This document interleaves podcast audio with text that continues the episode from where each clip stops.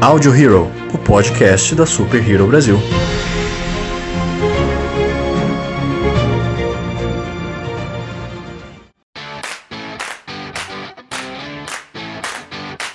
Olá, senhoras e senhores de todo o multiverso, sejam bem-vindos a mais um Audio Hero, o podcast da Super Hero Brasil. Eu sou o Luan Pierucci. Eu sou o Hansley Neves. Eu sou o Lucas Algebaile. Eu sou a Joyce Freitas. E estamos aqui mais uma vez hoje com um convidado especial para poder falar sobre um pouco do DC Fandom e algumas expectativas para o universo da DC nos cinemas. O nosso convidado especial, só apresentando ele, é o Paulo do podcast Universo. Eu queria que ele se apresentasse e se quiser fazer um jabazinho. E aí galera, eu sou o Paulo Victor, o Onin do Universo. É, eu, vim, eu, fui, eu vim aqui, né? Fui convidado. Estou super feliz por você ser convidado. Muito obrigado à equipe da Super Hero Brasil pelo convite. É, nós estamos fazendo esse crossover, né? Aqui eu fui convidado, estou super feliz para falar sobre aí a DC Fandom. É isso aí, gente. Então, como a gente já falou, nós vamos falar um pouco sobre as nossas expectativas para os futuros projetos da DC e falar um pouco sobre o evento em si, né? Do Hall of Heroes que nós tivemos recentemente.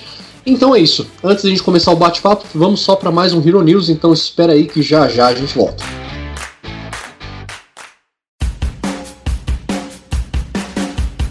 Bom dia. Boa tarde. Boa noite. Boa madrugada. Para você que está escutando a gente aí, sejam bem-vindos a mais um Hero News, o bloco de leitura de notícias do podcast Audio Hero. Séries. Um maluco no pedaço ganhará episódio especial de comemoração de 30 anos da série. O episódio contará com o elenco principal da série, entre Will Smith, Alfonso Ribeiro, Tatiana Ali, comentando os principais momentos da produção e o seu grande impacto cultural. As filmagens começaram no dia 30 de setembro e sua previsão de estreia é em novembro deste ano. Altered Carbon é cancelada após duas temporadas pela Netflix. A série Cyberpunk do serviço de streaming chegou ao fim depois da sua segunda temporada, lançada em 2020. De acordo com informações, a decisão veio depois de uma relação entre o custo e audiência da produção, fator que costuma definir bastante a abordagem do streaming quanto à renovação ou não das suas produções.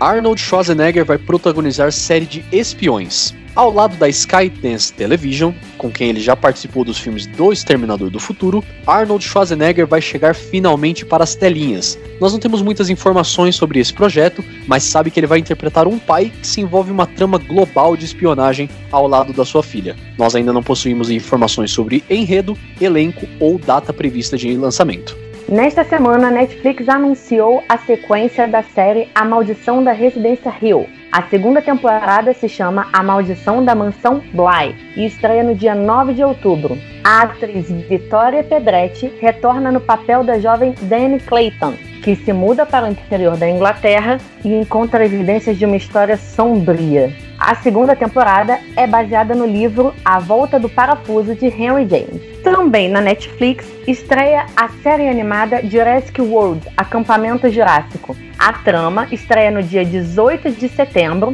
com uma experiência interativa bem diferente, que é um site que os visitantes podem conhecer a Ilha dos Dinossauros, o parque, várias atrações e o próprio acampamento em que se passa a trama. Na história, seis adolescentes que não se conhecem entram em um acampamento na Ilha Nublar, onde vivem os dinossauros. A trama é paralela ao filme Jurassic World Mundo Jurássico. Streamings. Amazon lança o Prime Video Channels, um novo serviço de acesso a canais de TV e streamings. Os assinantes Prime, que normalmente já têm acesso ao Prime Video, vão poder também assinar individualmente os streamings Stars Play, Paramount Plus, MGM, Noggin e Look. Os valores vão de R$ 9,50 a R$ 19,90 por mês e dão acesso a centenas de vídeos, documentários, filmes, séries, desenhos, conteúdo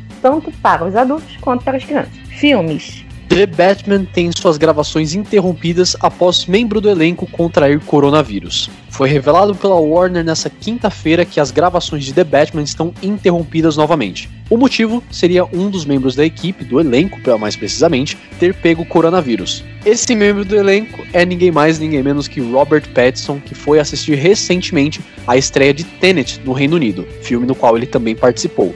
As gravações de The Batman não têm previsão de retorno. Personalidades. E claro, nós não podíamos deixar de prestar nossa homenagem aqui. Na última semana, infelizmente, perdemos o grande ator Chadwick Boseman. O ator ele estava batalhando contra o câncer no cólon desde 2016, ou seja, ele participou de todos os filmes na Marvel ah, enquanto doente. É uma perca muito grande realmente para a história do cinema e principalmente para a Marvel, né, que perdeu assim um, um herói muito grande. Então fica aqui nossa homenagem ao grande ator Wakanda Forever. Sim, e pelo que nós sabemos, por toda a divulgação da imprensa e pelas informações dos próprios colegas de trabalho, é que o Chadwick é, não informou a produção, não informou a Marvel, não informou ao diretor do filme, Ryan Coogler, não contou para ninguém o que ele estava passando. Em parte porque ele não queria uh, ser afastado do trabalho,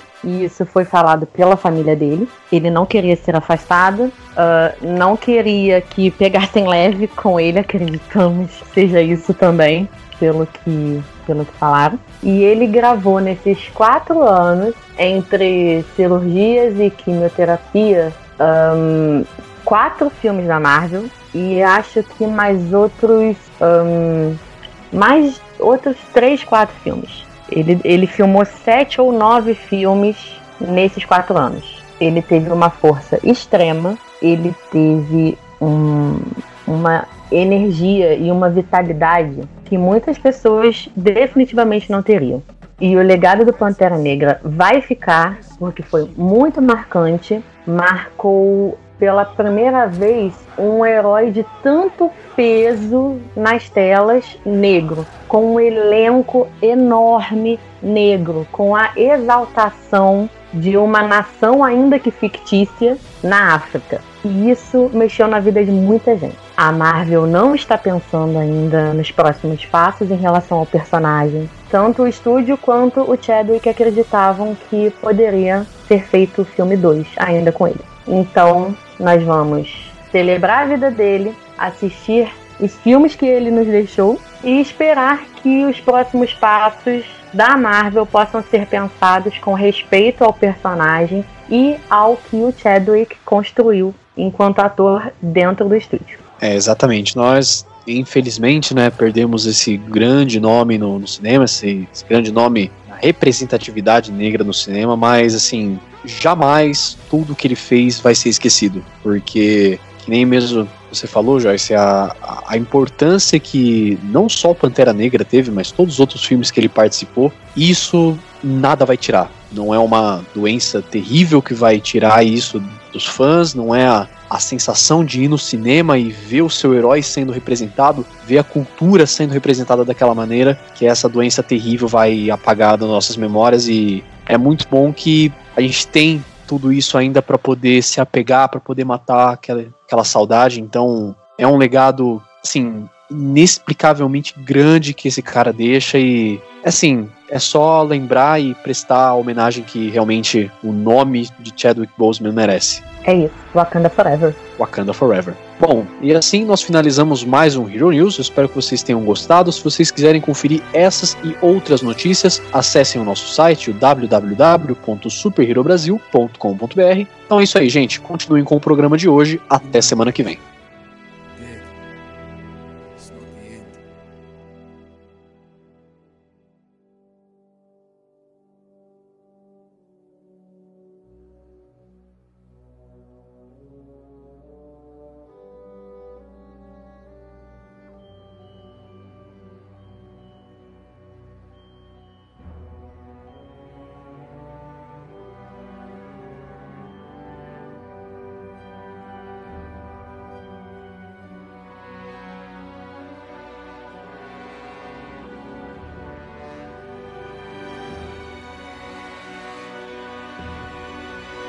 Bom, vamos começar esse programa já metendo o pé na porta. Vamos falar sobre um dos grandes destaques desse evento, que foi o primeiro trailer oficial do Snyder Cut. Assim, eu já queria dizer que eu gostei muito, só que o Dark Side. Bonecão, né? Ah, aquele lance, né? Quarentena, posto. baixo orçamento, prazo curto, a gente releva, né? Cara, Como se disse a gente já Snyder, começar o Snyder Cut. Cara, o Snyder Cut é um filme que a gente já tá relevando porque ele já foi lançado, né, Hans? Então, peraí. O, Aí a gente vai relevar a relevância? não, o Widow Cut foi lançado, calma aí. Cara, querendo ou não, o filme foi lançado, cara. Pra mim, não tem essa, cara. É. Já tá ganhando uma segunda chance, ainda vai ficar dando terceira, quarta, quinta chance. É uma parada que eu tava até comentando recentemente, que, que é tipo, é um filme que ele é decisões de carreiras, tá ligado? Se o filme for realmente bom, acabou a carreira do, do Josh Whedon, tá ligado? Se o filme for uma merda, o Zack Snyder nunca mais produz nada, só Pode clipe. continuar, cara. Só que, só que assim, é, é um problema do Snyder Cut é que você fazer. É, é narrador de jogo finalizado. Você dizer que a equipe entrou em campo legal e sabia que ia perder, e saber o que ia fazer é uma coisa. O que o cara fez anteriormente foi dar a cara a tapa. Ele foi, teve as ideias. Ele mudou, mu- modificou o projeto? Modificou. Mas ele trouxe a ideia dele, trouxe a ideia onde, no mundo onde não existia filme da, da, da Liga da Justiça. O Snyder Cut vem num mundo onde existe um filme fracassado da Liga da Justiça. Então, assim, o Snyder, ele sabe onde erraram e ele tem por obrigação de acertar. Se o filme for ruim mesmo assim, isso mostra uma, assim, uma incompetência gigantesca. Então, o, o, eu acho que esse, esse decisor de carreiras não é nem pro, a- pro diretor anterior, mas pro Snyder. Porque se ele erra. É o all-in né, dele, né? Não, É, nem- Você tá certinho. não tem falou. essa questão porque não tem regravações, gente. Não, não tá gravando nada novo. É tudo que já tinha. Então, tipo, Então. ele é um material antigo pra comparar com o material do Josh Whedon, tá ligado? É, e Ele só tá ganhou uma- finalizando. É. Ele ganhou uma grana a mais do HBO Max ali pra poder terminar os efeitos e tal que precisava, né, pro filme, porque, obviamente, como a maior parte da, da ideia dele foi descartada, ele não tinha nada em pós-produção, né? Então, tudo que ele tinha feito e tal, assim, não tinha passado pelo, pela sua faxina, né, pela sua arrumação, assim. Então, ele ganhou um dinheiro do HBO Max aí, mas eles deixaram claro que, ó, sem regravação, você vai ter que trabalhar com o que você tem aí. O que eu Aí acho eu, que é um tipo, pouco. É, eu eu acho que é um pouco mais difícil pra ele, tá ligado? Porque, por exemplo, se fosse um prazo de filme, ele poderia fazer modificações finais. Ele não tem esse direito. É o que tem, é o que tem. Ponto. Eu é, concordo porque contigo. a teoria toda da coisa é que todo o material dele, do Snyder, foi gravado. É a teoria da situação. Todo o material dele foi gravado, não foi finalizado e nem usado. Então, na teoria da coisa, eh, o HBO Max não quis mais, eh, nem a, eh, a- o estúdio, ninguém quis mais dar dinheiro pra ele, porque falou assim, ué, tudo que você gravou, você não disse que estava gravado? Então você pega o que tem e finaliza. Porque pra gravar a gente não vai te dar dinheiro. E vamos dizer que errado não tá, né? Se ele diz que ele gravou tudo que queria gravar, que foi o, o, o, o Joss Whedon que cortou.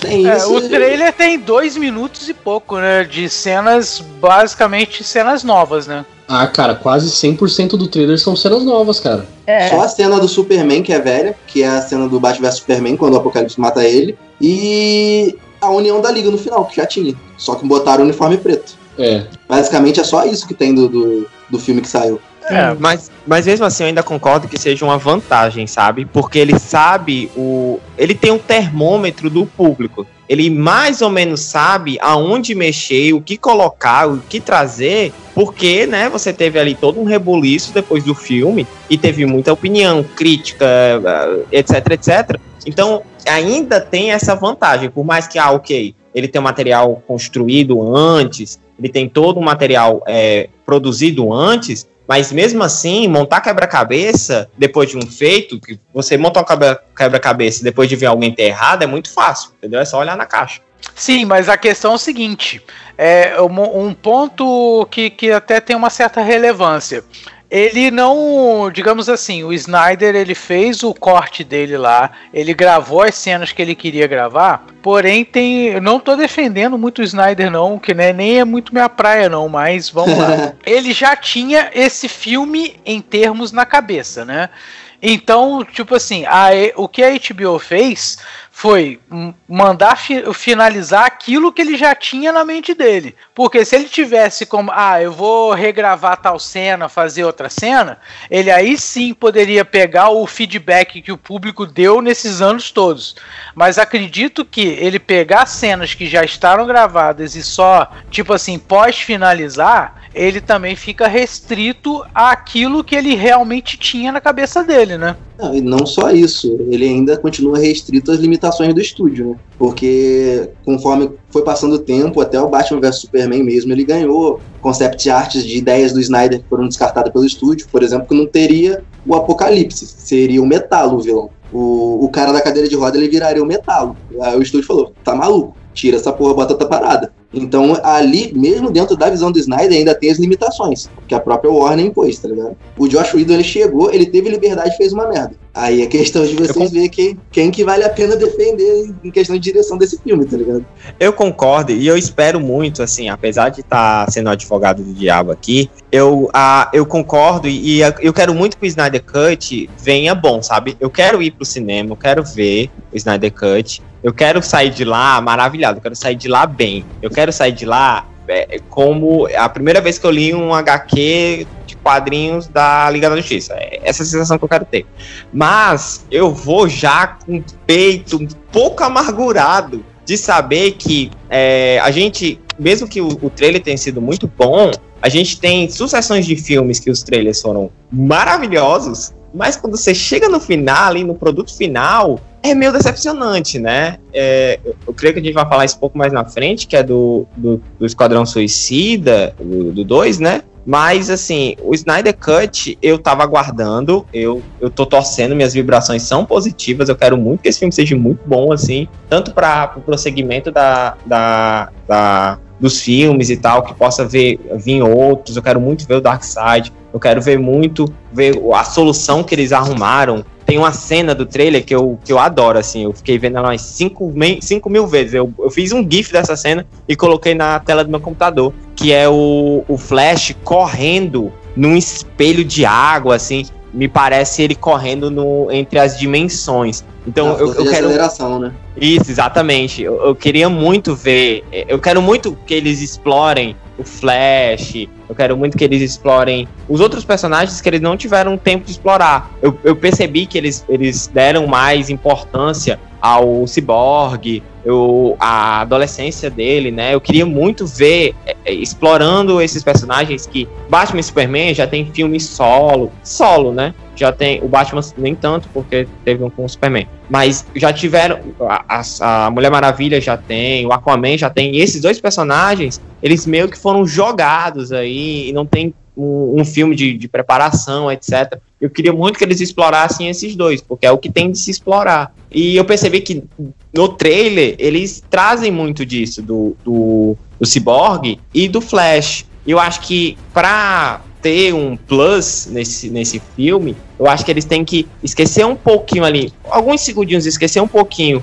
Mulher Maravilha, Aquaman, Super-Homem, Batman e dar um, foco mais nesses dois personagens. Eu acho que vai trazer mais a gente pro filme para essa questão do novo. E depois, bota porrada interdimensional, é, pode o que quiser.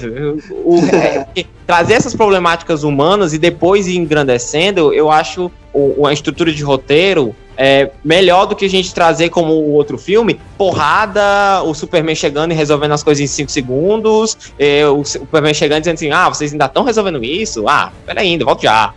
Então isso me, me, incomodou um pouco. Eu gosto muito do Superman, mas isso me incomodou um pouco. Eu queria muito que eles trouxessem isso dentro do, do da problemática. A problemática do Cyborg, a problemática do, do, do, do Flash, ele ser inseguro, etc, etc. Cara, e é. essa questão do, do, do Cyborg, né, principalmente, é, meu, é, é, até engraçado porque assim, eu, quando eu assisti, né, o, a Liga da Justiça, eu senti que ficou realmente aquele vazio do, do Cyborg no filme, sabe? Porque ele é aquele tipo de personagem que não cheira nem fede, sabe? Ele não tem aquela tá participação lá, no tá, né? filme. Né? Tá lá, mas não tá. É, tipo, você é sabe que tá lá, mas é, sabe, é como se não tivesse porque ele não tem importância nenhuma. E você sente que o personagem, é, até no filme mesmo que saiu, ele era para ter um arco, ele era para ter um peso maior, até a parte que ele que ele vai lá pra poder separar as caixas maternas, né? Sabe, cara, tipo, você para se você não tivesse essa, essa nova visão da Liga da Justiça, você ia parar e falar assim, porra, mas por que, que eles estão dando tan- tanta importância pra esse cara agora se no filme inteiro não teve nada, entendeu? É, talvez seja que- até isso o motivo do Ray Fisher ter lutado bastante aí pro Snyder Cut sair, né? O Ray Fisher, ele- ele, tem é o cara que mais tempo de tela. por esse Snyder Cut, cara. O personagem Ele e do Cyborg né? consegue ser mais É, é, importante Jason nas Momoa também. duas versões do- das animações dos Jovens Titãs do que no filme inteiro. É, realmente.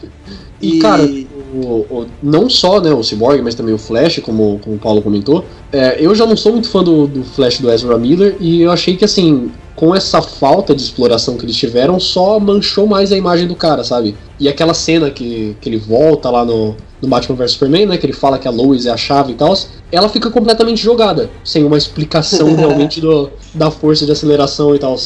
Não, e um dos pontos principais, né? Porque assim que, que em Batman vs Superman eu soube que eles iam adaptar ali a morte do Superman, todo mundo sabe que a morte do Superman, tipo, é um arco bonito quando ele é fechado. Porque o retorno do Superman, até nas HQs, é uma bosta. O retorno que teve no filme é pior do que o que teve nas HQs, tá ligado? Sim. eu queria muito saber o que, que o Snyder preparou pra aquilo. Porque se mudar só aquela cena que é completamente ridícula, tá ligado? Que simplesmente o Batman ignora qualquer peso que teve o retorno de um kryptoniano, que foi o, o Zod se transformando no Apocalipse. Fala, vamos ressuscitar esse cara aí.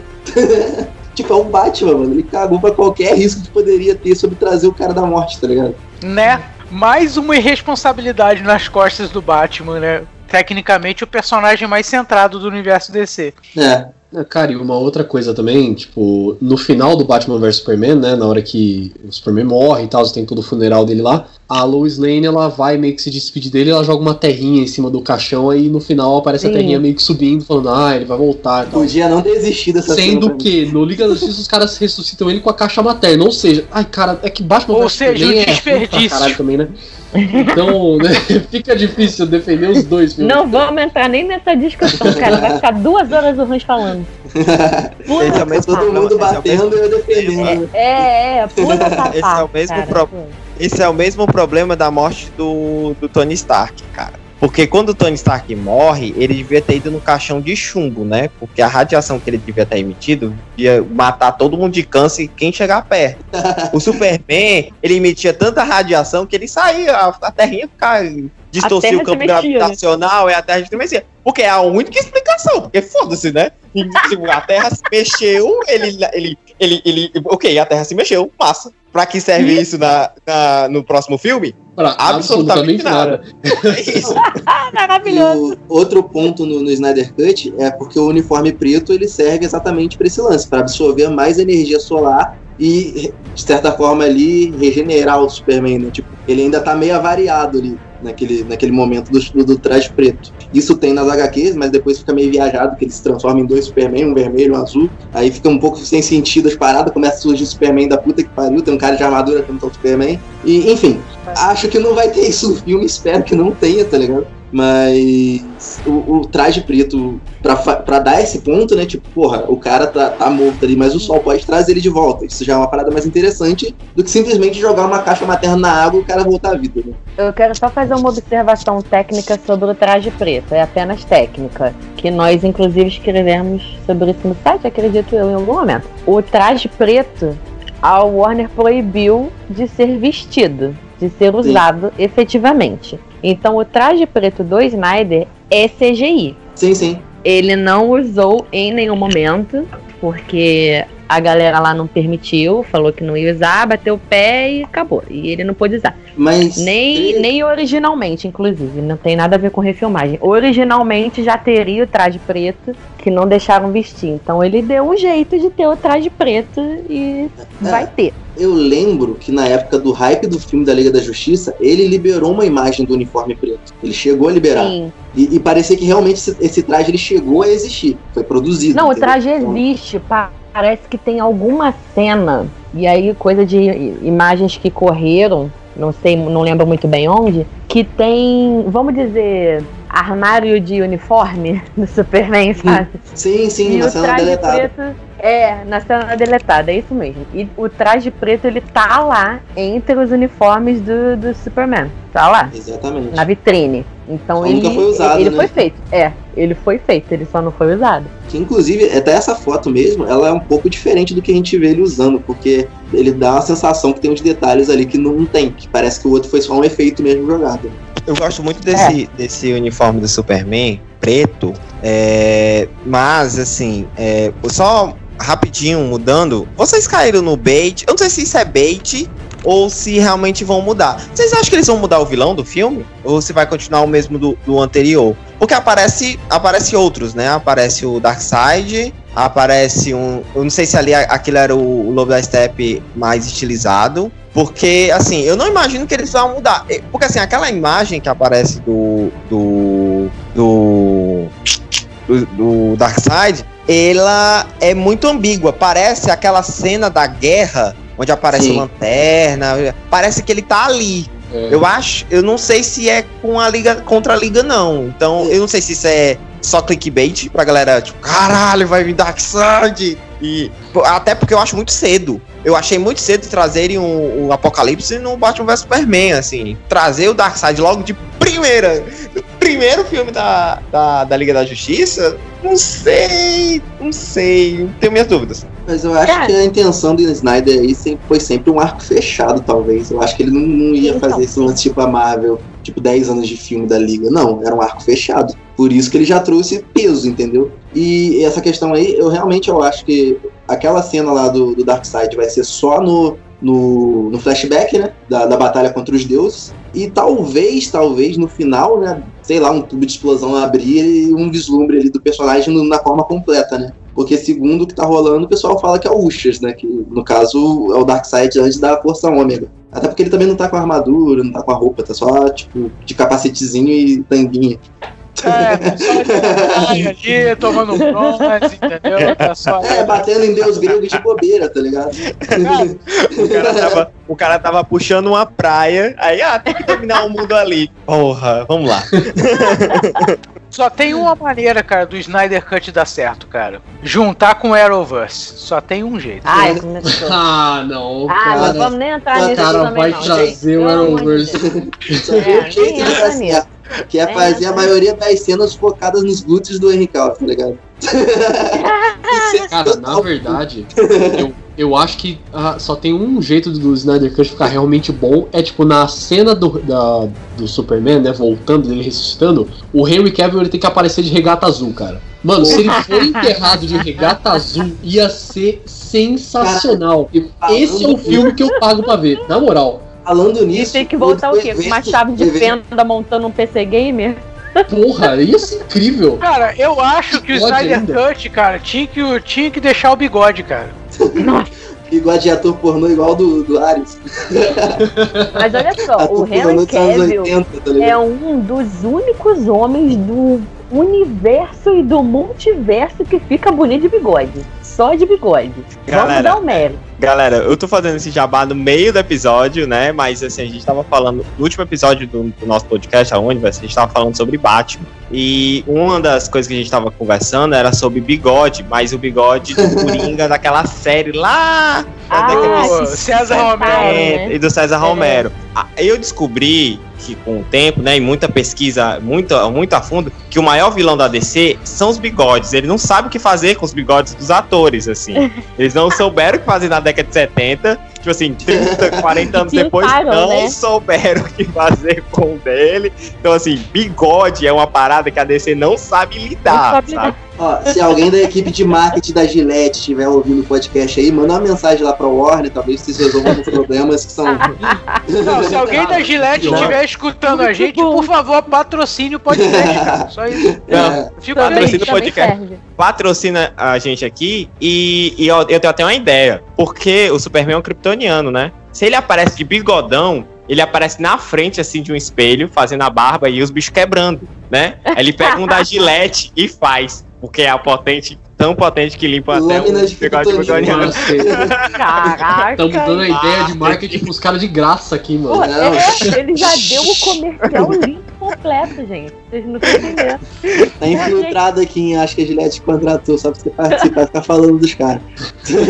Paga nós, paga nós. Isso foi sensacional. Perfeito marqueteiro. Mas aqui, Porém- vamos, vamos dar uma pulada vou- pra, pra, outros, pra outros galhos do evento.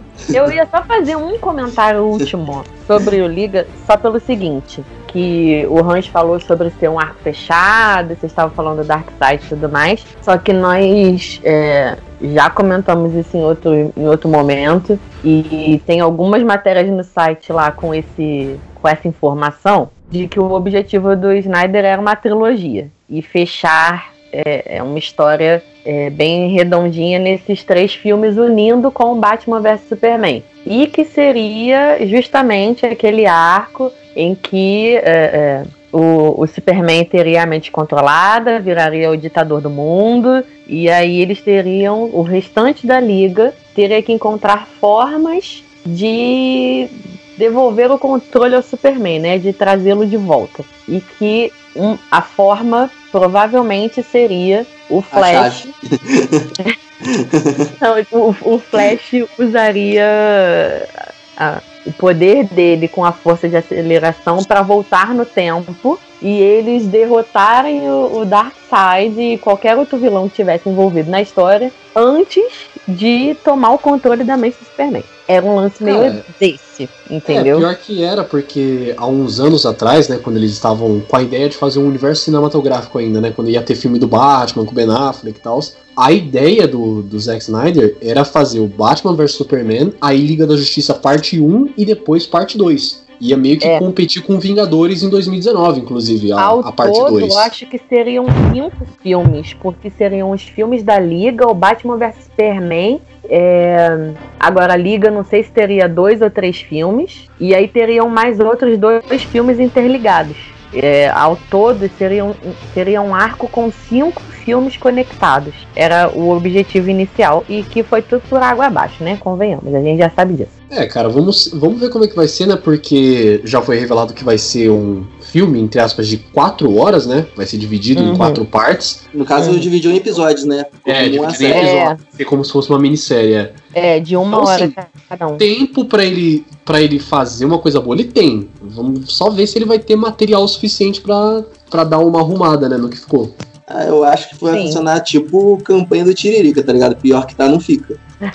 Eu acho, que é, eu acho que é essa parada que eu fico, eu fico meio cabreiro, sabe? Porque, tipo assim, é, o cara, o anterior, teve uma hora, uma hora e meia, duas horas pra poder fazer o, o, filme. Ele, ah, então o Snyder, ele tem essa. é, tem quatro, cinco horas pra entregar o filme. Então, eu, eu sou meio implicante, porque um cara teve que fazer uma parada, assim. É, na verdade, ele teve que assumir um projeto, teve que mudar todo o projeto, não é um projeto dele, né? A gente sabe que por, por motivos de, de força maior, o Snyder precisou ah, é, sair, eu entendo, etc. Nem tô condenando ele por conta disso, mas a gente entende que um diretor pegou um negócio andando, deu continuidade, entregou. Foi um material bom? Não foi. Foi de longe um material bom, assim. Assim, nem de perto, na verdade, um material bom. Mas o Snyder ter todas essas vantagens e possivelmente vai vir um filme muito bom. Aí ele vai ser ovacionado como um dos melhores diretores da vida. Sendo que, né? Ele é só um engenheiro de obra pronta.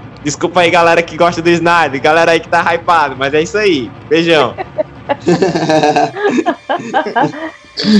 Eu adorei recado.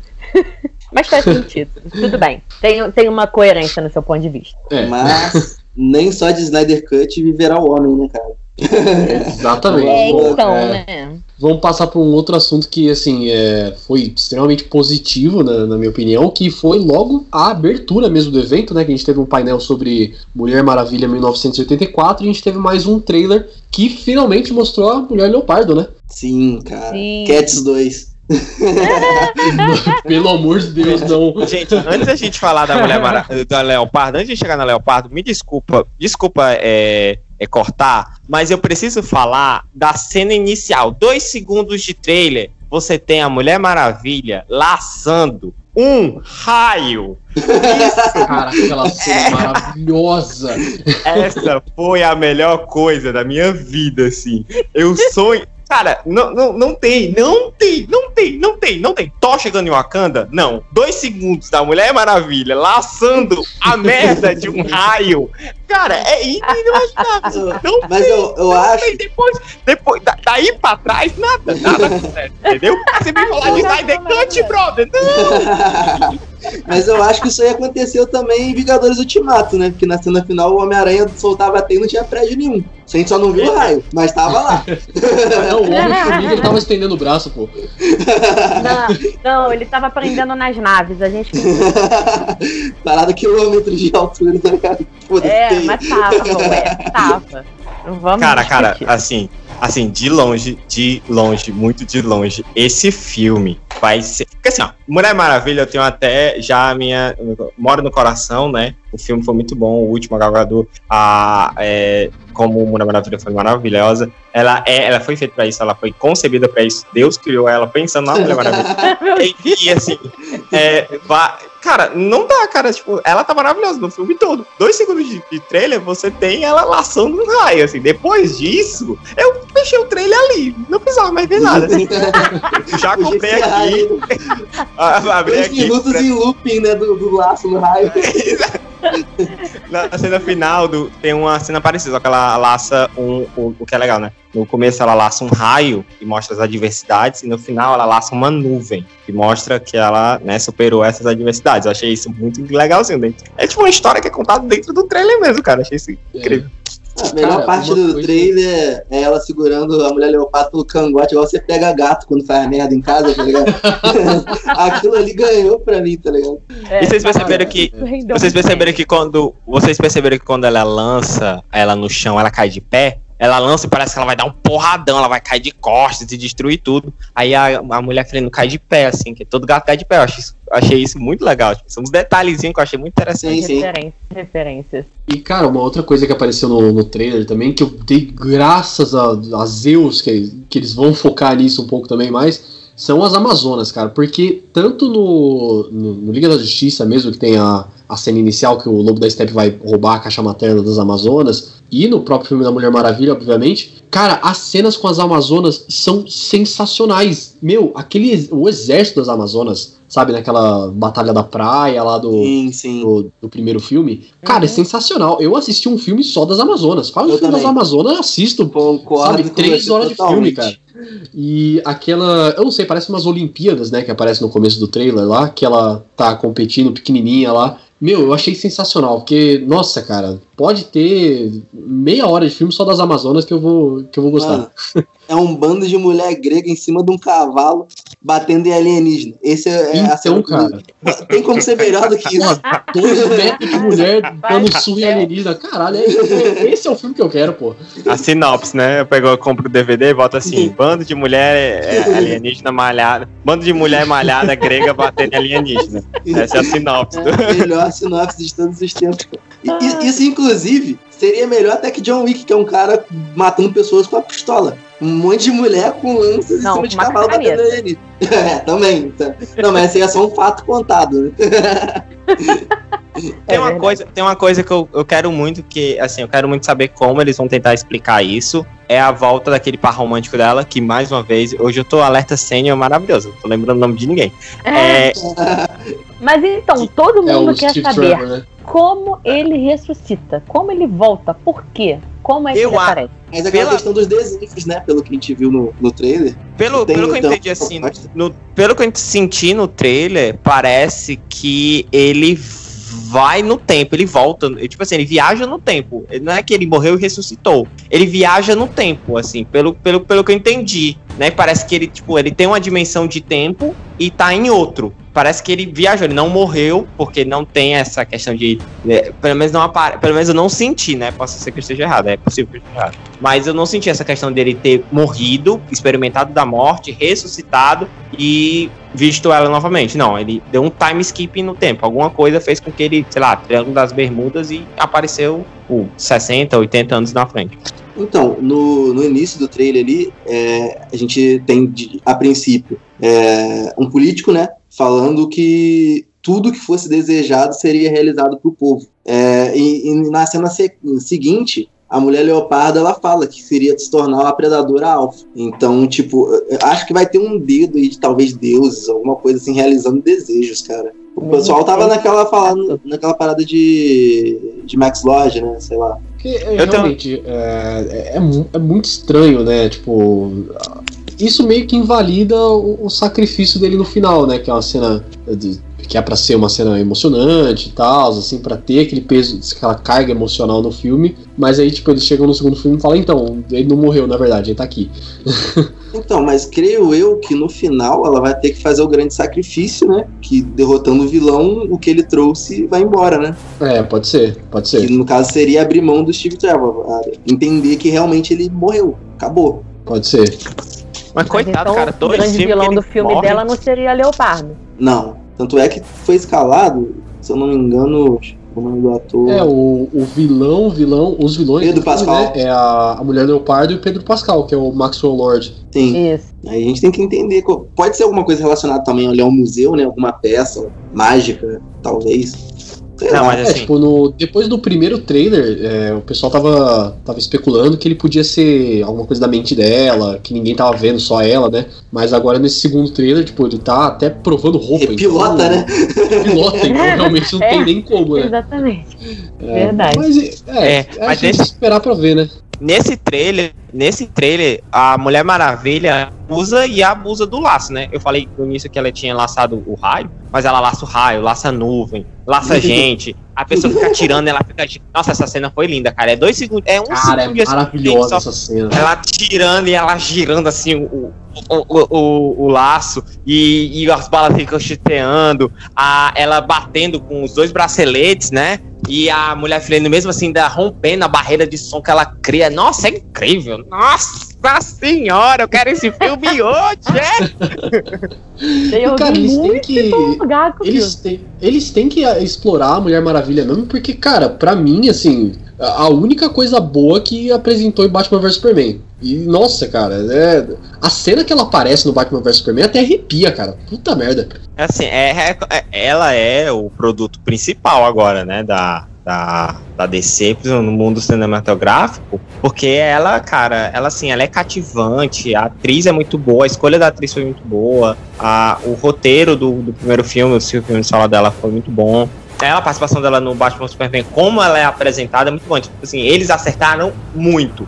E eu acho que é esse o problema do- dos outros filmes, porque assim como Old Man Logan, Old Man Logan não, perdão, Logan, fez com que todos os X-Men se tornassem mais ruins do que eles já, já eram, a Mulher Maravilha, do lado do Batman, do Super-Homem e do filme do Superman, ela deixa o filme que é um filme ok, péssimo, porque a gente tem um produto muito bom, ok, é tá do lado, entendeu? Aquela coisa que, tipo, dá uma. cria uma- um distanciamento muito grande. Porque ela, ela, ela tem toda essa questão de ser uma boa escolha como atriz, um bom roteiro, um bom filme, cativante. As pessoas foram lá, foram atrás. Num período, é, num momento histórico onde o poder feminino, a discussão feminina nunca teve tão assim forte, trazer a Mulher Maravilha agora foi um acerto gigante da DC. Só que esse acerto gigante faz com que as decisões ok se, tor se tornem decisões ruins. Então, é- esse é o problema, sabe? Ela é muito boa. E isso é muito legal. Mas ela, por ser muito boa, ela é um grande problema pro resto que tem que ela acaba tendo que fazer com que todo o produto que esteja próximo ou agregado a ela seja tão bom quanto. E não tá sendo.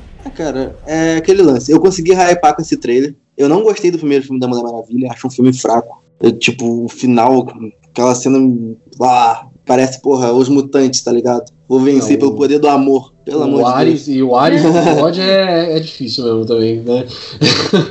Porra, a mulher É. é uma guerreira amazona que desce porrada em criatura mitológica e, porra, vou vencer pelo poder do amor. Foi batendo num cara bigodudo ainda, tá ligado?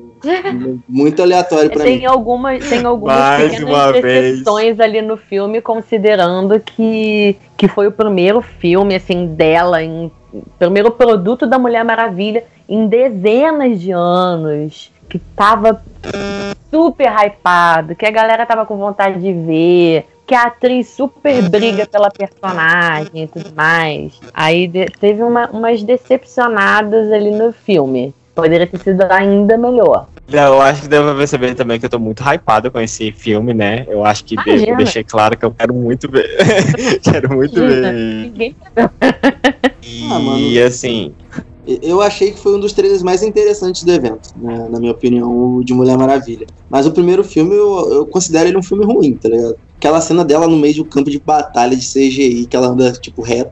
É. 30 caras atirando, tá ligado? Nenhuma bala pega nela, nenhum ponto do corpo. Sei lá. muito melhor. Mas acho que se a gente pegar o apanhado da obra geral, ela, ela sai como uma obra boa. Porque você tem que ver o momento histórico, né? Do momento da discussão que a gente traz, da, do, do empoderamento feminino, nananana, da, da, da personagem ser muito cativante, da, do, de- da Mulher Maravilha ser um personagem muito importante, mas engavetado. Eu acho que o único último produto que a gente tem de Mulher Maravilha, cara, se eu não me engano aqui de memória, puxando rápido, talvez eu esteja falando besteira, seja aquela série da década de 89 que a Ah. mulher fica girando pra se transformar, Mara- Mulher Maravilha, eu acho que é aquilo. É da Linda Carter. É, É, como personagem é. principal, sim. Fora as Uhum. HQs, como personagem principal, eu acho que faz só isso mesmo. Cara, eu acho que o filme da Mulher Maravilha, eu, gosto muito do filme também, tirando o final, né, que realmente é, é bem difícil de aceitar também.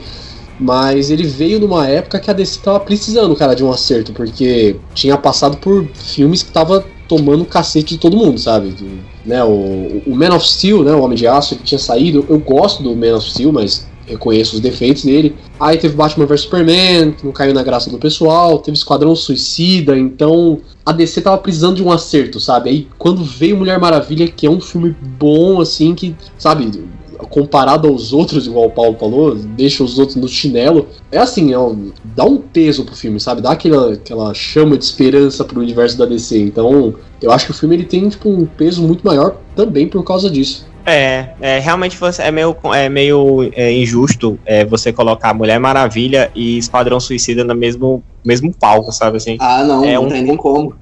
É muito injusto. Existe um abismo de, de, É de de impossível. qualidade. É impossível colocar Esquadrão Suicida com qualquer outro filme, cara. Eu consigo. O Velocipastor bate de ruim pra igual. Ah, Mas eu ainda, ainda não aqui é. assisti a série Sharknado. Talvez, O talvez ganhe. último, o último dominador de ar, aquilo, aquilo, eu não vou chamar de filme, aquilo que tentaram fazer é terrível. Dragon Ball Evolution. Você já assistiu Kung Fury? É, é não, Esse filme é bom. Cara, Kung Fury é muito bom. Kung Fury é Kung muito bom. Fury, é, Kung é. Fury é muito bom, é porque ele é feito pra ser galhofa, entendeu? Mas eu tô falando assim, comparando o filme que é feito pra ser galhofa e o filme que é feito pra ser levado a sério. Kung Fury sai despontado, assim, então, né? Vamos deixar Esquadrão Suicida. Não, vamos chutar cachorro morto também, né? Porque É, esse é exatamente. Os cara. a gente vai chutar ele já já, já já, quando chegar no trailer dele. Cara, mas Então, a a, aí tá, como você já puxou aí, Esquadrão Suicida agora tem chance de realmente ser, ser o que era pra ter sido, tá ligado? Não, cara, cara, não, não, não, não, não vai por aí. Ah, você tá vendo a luz? Volta pra trás, é o trem. Volta, volta e volta correndo. Brother, não! Cuidado aí, Lucas. Tá?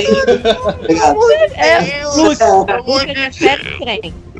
Não, gente, ó, ó, ó, vamos lá, vamos lá. O Lucas já foi atropelado por um trem, então essas referências são realmente muito boas. Porque elas fazem muito sentido pra gente. Sempre. Puxa da mente, puxa da mente o, a sensação que você teve em ver o trailer do Esquadrão Suicida com a música do Queen. Puxa essa sensação. Puxa essa sensação.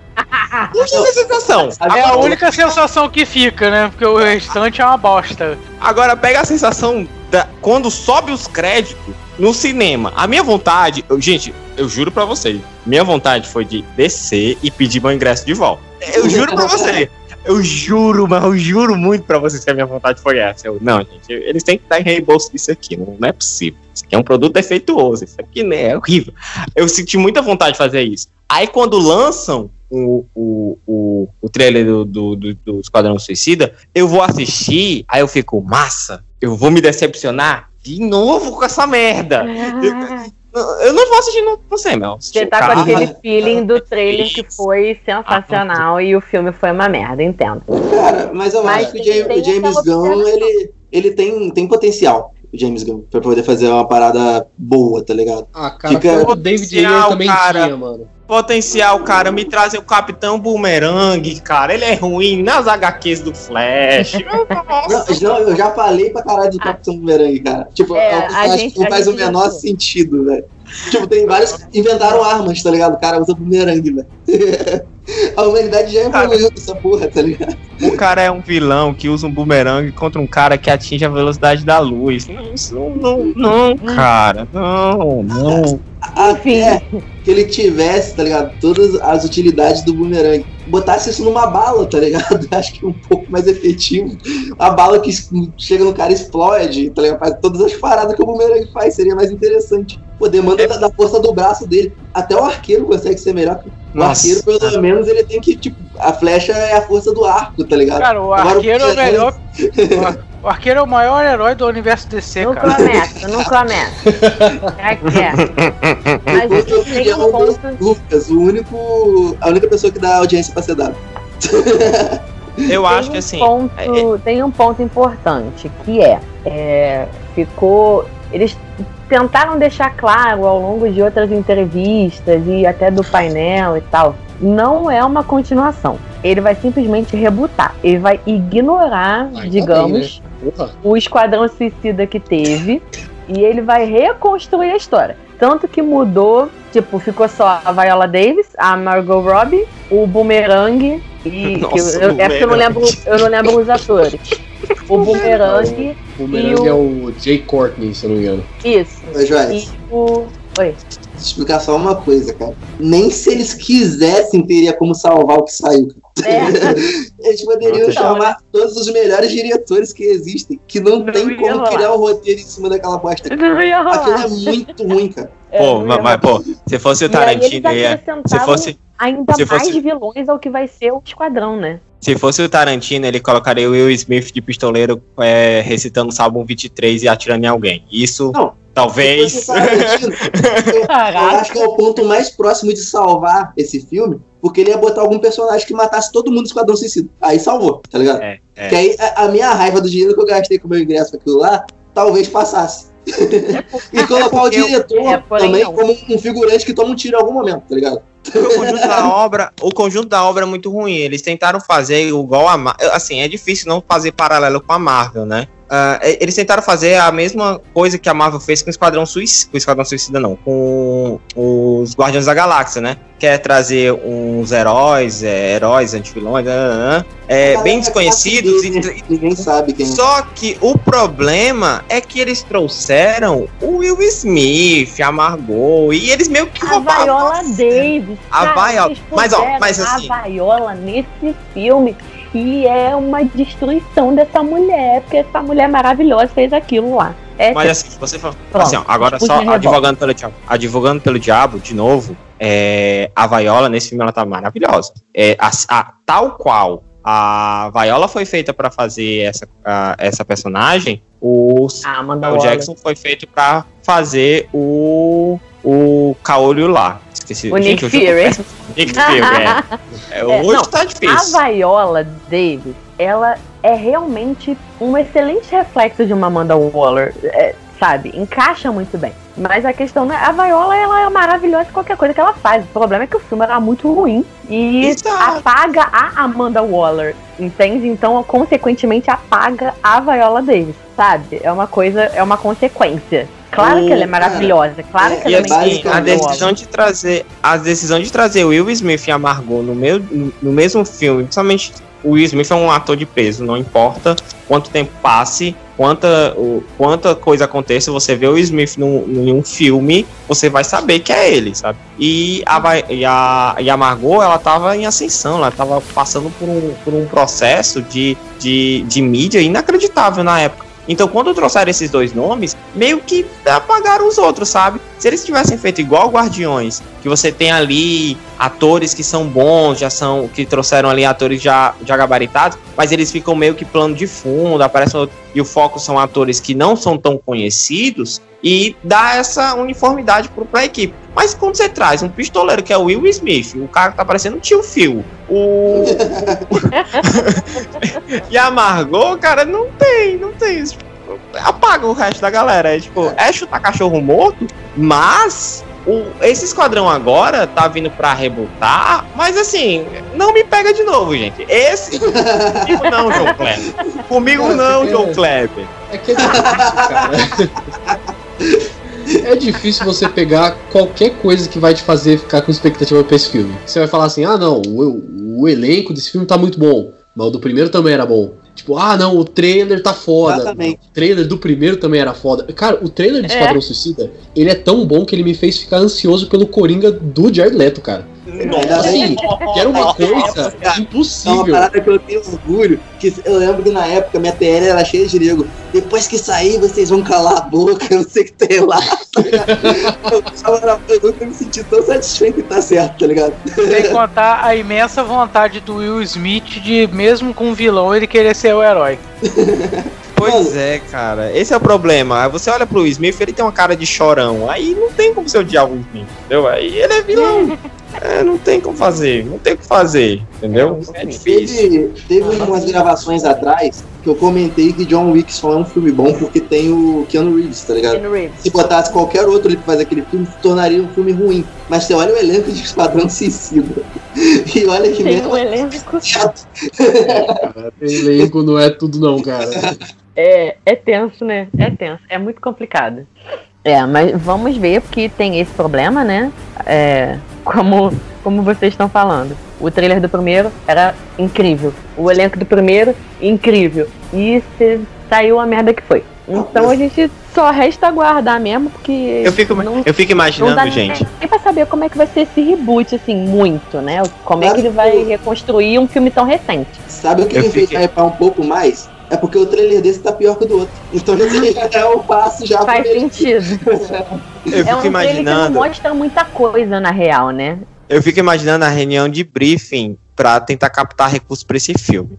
Ó, galera, a gente tem esse filme aqui que está muito ruim. A gente vai tentar fazer o reboot desse filme aqui, que está muito ruim. É a mesma coisa que eu fico imaginando, eu fico brincando lá no trabalho com a galera e fico, a gente fica tentando imaginar como é que a reunião do cara que tava tentando vender a ideia de Sharknado. Olha, vai ter um, um furacão que vai passar pela cidade com um monte de tubarão montados em metralhadoras. Alguém já vem assim, pá, quero comprar. Eu invisto esse aí meu dinheiro. Isso aí é um material de sucesso. Vamos investir. Cara, não dá, cara. É, é uma loucura, é uma loucura, é uma loucura. assim. As- Eu acho que eles deviam. Eu tô um tanto foda agora, que realmente, você convencer e falar, não, pô, eu vou fazer esse filme agora vai dar certo. É foda, é pesado. Porque, caralho, cara, que fracasso. Eu acho Cara, que, tipo, mas só arrecadou bem, porque o pessoal hypou tanto que foi todo mundo ver a estreia dessa porra, tá ligado? Cara, é que eu, eu acho que, assim, não só o único motivo, mas eu acho que o, o principal motivo deles terem aceitado fazer esse filme é por causa do James Gunn, cara. Porque o Esquadrão Suicida ele só existiu, consequentemente, por causa do Guardiões da Galáxia, que é Sim. um projeto do James Gunn. James Gunn ele teve o controle total, ele fez o que ele quis ali, que a Disney deixou o cara, entendeu? Então, eu acho que eles olharam assim- assim e falaram, pô, a gente tem o cara que a gente se inspirou pra poder fazer o filme que a gente queria. Então, meu, vamos dar a carta branca pro cara, vamos ver o que acontece. Porque assim, se for um filme ruim, ninguém vai ligar, porque o primeiro já é ruim, entendeu? é, realmente.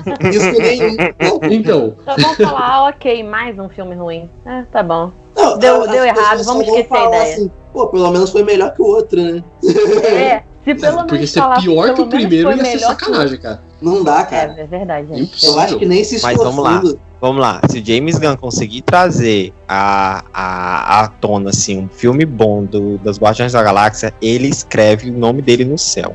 Porque ele faz o Guardiões da Guardião Galáxia. não. É, pera, é, desculpa, Esquadrão, esquadrão. esquadrão. Eu tô confundindo, não tô dizendo não, alerta sênior hoje. Ah, e assim, como ele conseguiu trazer a galera do Guardiões da Galáxias, do, de um background, assim, gigantesco, mas assim, totalmente esquecido, porque não vem me dizer. Eu tava conversando com um colega meu recente, ele dizendo, ah, mas eu, eu, eu leio Guardiões da Galáxia desde criança. não, ué! Você Não. nem sabia quem era. Ninguém, ninguém nesse mundo Cara. de Deus conhecia Guardiões da Galáxia antes de 2014, cara. Eu, ninguém. eu conheci, não, olha só, se liga, eu conhecia pela Tropa Nova, tá ligado? Mas é uma parada que eu nunca me interessei. Eu nunca peguei e li uma- um quadrinho dos Guardiões da Galáxia, tá ligado? Eu já, já vi eles aparecerem. Tá ligado? Aparições dos Guardiões da Galáxia. E era uma parada muito irrelevante, até nos quadrinhos, cara. E assim, se ele traz, de se ele faz com que o Esquadrão Suicida tenha um boom, ele escreve. Ele escreve o nome dele em qualquer lugar e ele é aceito em qualquer projeto. Porque o cara fez o que fez com Guardiões e hoje Guardiões é mainstream. Saiu recente Realmente.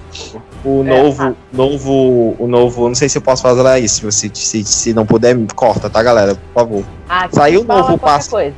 Saiu o passe de batalha agora do Fortnite, que inclusive eu tô louco pra comprar. E um dos personagens é o Groot, cara. É o Groot Rocket e o Baby Groot, entendeu? Então, é- se tornaram personagens que quando você vai acessar jogos da Marvel, você espera estar. Que há 10 anos não estava, entendeu? Se você pegar um Marvel vs Capcom de 10 anos atrás, do Play 1, etc., não tinha.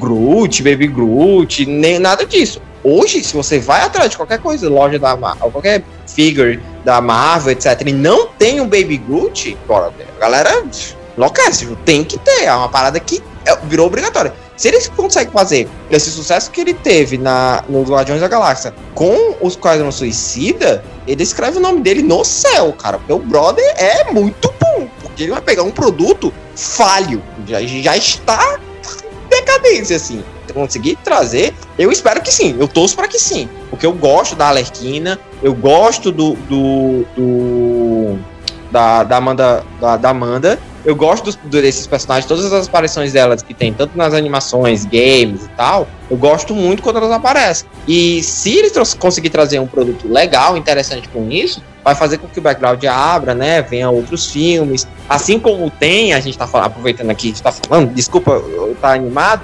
mas é, eu queria muito que a pegada desse filme fosse igual a pegada do jogo que vai sair, entendeu? A, a- é uma cenazinha só, mas é, é a Alerquina, aquela cara de tubarão, que eu também não, não esqueci o nome, o, É, o King Shark, né? o King Shark, Ah, o esse, Tubarão Rei. é, e eles, tipo, o Superman destrói um. vaporiza ali um, um policial na mão deles. E eles estão com a cara. É muito engraçada a construção da cena. A cara deles de que eles vão, tipo, percebendo que estão na merda. Eles apontam, o cara chega e fala alguma coisa. Ele aponta, ele. Oh, merda. e é isso que eu espero, sabe? De Esquadrão Suicida, essa pegada mais cômica que eles deixaram pesar demais no drama no outro filme. Mas voltando a- ao hype aí, que é, é o que eu, eu já tinha visto até outros posts falando. É um hype mais do Brasil do que um hype geral, né? Mas que é um hype gigantesco aqui, é o Super Choque, né, cara? Todo mundo almoçava com um Super Choque, tá ligado? Ah, sim, com certeza, cara. É, Shock. pô, eu não consigo. Eu, porra, almoço já remete, tá ligado? A musiquinha, tá ligado? É verdade. Dessa É vez eu não vou cantar. Era só o Super Hero Status Shock. Uhul. Mas eu, tô- eu- eu só, eu só fiquei um pouco decepcionado porque eu esperava que o casting de Super Choque fosse igual do Cidade de Deus, mas eu. Ok. Eu, eu fiquei meio decepcionado, mas é isso aí. É isso Cara, aí, você tranquilo. viu- É, no Você caso- viu o peso que o, que o Super Choque tem com os fãs? Porque, meu, não foi. Não, não revelaram absolutamente nada. Só falaram assim: ah, não, a gente tá planejando o filme do Super Choque aí e tal, não sei o quê. E pronto, isso, assim, foi o Mano. suficiente pro pessoal ficar hypado num nível. Eu fiquei muito animado quando eu vi isso, tá ligado? Eu falei, caralho, o filme Super Choque, eu não acredito nisso. Já tem Acredito, 15 cara. candidatos a Super Choque, pelo menos, de acordo com a internet. É, e, e, tipo, já teve esse hype pro Super Choque antes, com- como uma série, né? Que ia vir até o filho do, do Will Smith, que chega- chegaram a cogitar e tal. Mas eu acho que agora foi só mesmo pra medir um termômetro. Os caras não tem nem nada preparado, tipo, não gastaram um centavo com nada sobre Super Choque. Fala, fala aí, pô, fala aí. Porque simplesmente do nada, vai ter Super Choque. O pessoal, "Ah!" notícia do ano, tá? O, o evento É. em si, tipo, tudo que tinha passado até ali foi meio que ignorado no momento que o cara falou, vai ter Super Choque. É, porque o painel em si, ele não era do Super Choque, né? Ele era da É. Milestone Comics, que é uma, uma, uma empresa de quadrinhos que é domínio da DC, né? o, o- a base da- do painel foi falar que a, a Milestone Comics vai voltar. Em fevereiro eles vão rebutar algumas, alguns projetos dele, vão trazer alguns heróis de volta. E aí eles começaram a falar da importância do Super Choque, que ele foi é, um dos heróis negros, né, que fez mais sucesso, tanto na época que ele saiu, mas principalmente com a animação, né? E aí no finalzinho, finalzinho do painel eles falaram, aí a gente tá planejando um filme de Super Choque e tal, não sei o que. Na verdade eles falaram que eles estão em negociação para um filme de Super Choque. E isso já foi, assim, o, o destaque do painel, tá ligado? O, o- eu gosto muito da, dessa história deles trazerem Super Choque, porque eu acho que toda a problemática que o Super Choque aborda, ela é muito atual ainda, né? Eu, assim, Sim, eu não li sim. os quadrinhos, eu não li os quadrinhos do Super Choque, é, desculpem, eu não sou tão fã, assim, do Super Choque. Eu gosto muito da animação, o menino falou aí que é a hora do almoço, lembra o Super Choque, é verdade, eu falar de Super Choque eu fico com fome.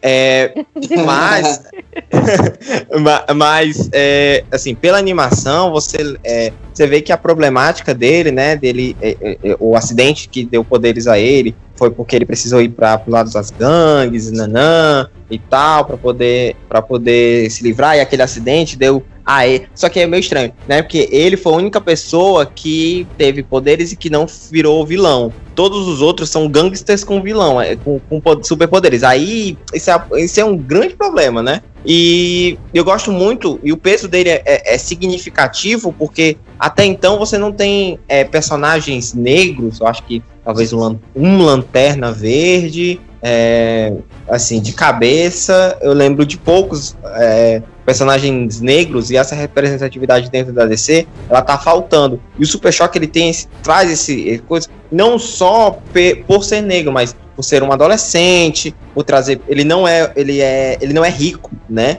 Mas ele também não é aquele pobre disfarçado, né? Que é filho de fazendeiro, nada. Ele ele é realmente um fudido, sem grana, que, assim, ele, ele é, mora no. voava numa tampa de lata de lixo inicialmente. É.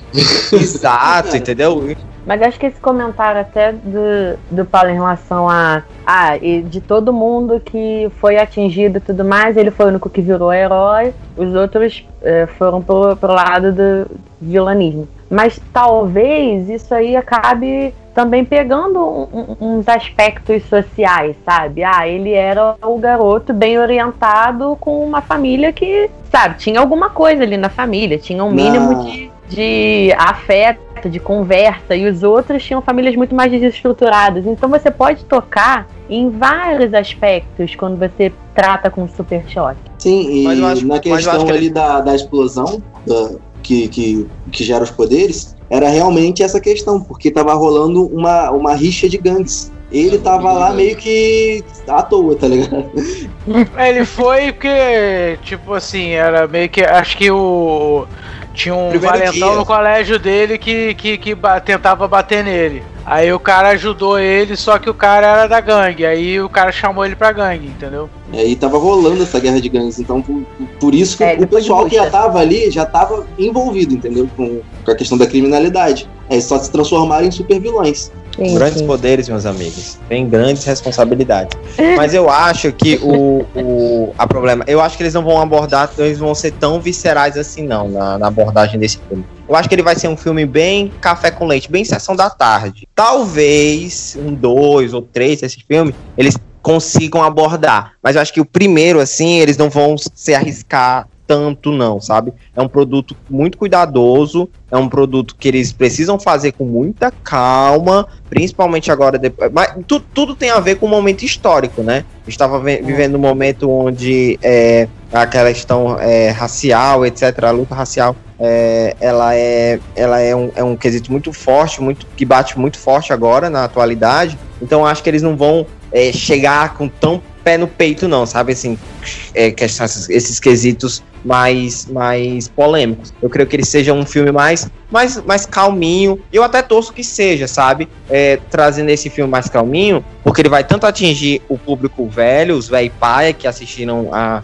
a, o Super Choque na, na- no SBT, almoçando, e quanto um público que tá chegando agora e tá descobrindo o que é é, decepcionada com, com o Esquadrão Suicida, que tá descobrindo agora o que é o que é Super Choque. Então, eu, eu acho que eles vão ter mais essa pegada mais calma no filme, pelo menos eu torço por isso. Eles têm essa pegada mais, mais tranquila e Aí, claro, né, não deixe de abordar o, o, o fator principal que o Super Choque sempre traz, né, que é essa questão racial, mas de forma mais calma. É, eu queria perguntar pra vocês se vocês têm algum ator em mente que vocês gostariam de ver eh, interpretando o Super Choque. Não consigo pensar em nenhum. Como eu comentei agora há pouco, a internet já deu umas 15 opções no mínimo pro papel. Alguns atores até se pronunciaram falando: não, já tô meio, meio velho, porque já tá assim, perto dos 30 anos e o ideal é ser um garoto mais perto dos 20. Ninguém viu Homem-Aranha, ninguém Não, viu Homem-Aranha. virar. É, deixa, deixa pra lá, gente. É. Não vai sair pela um Netflix, sabe não, que- pessoal. Porque nós tem estudante É, de cada um 40 sabe- anos. Não, olha só, a gente, a gente- a gente vai ter o programa dos anos 90 para discutir velho fazendo papel de adolescente. Mas enfim, deixa eu falar. Não por isso.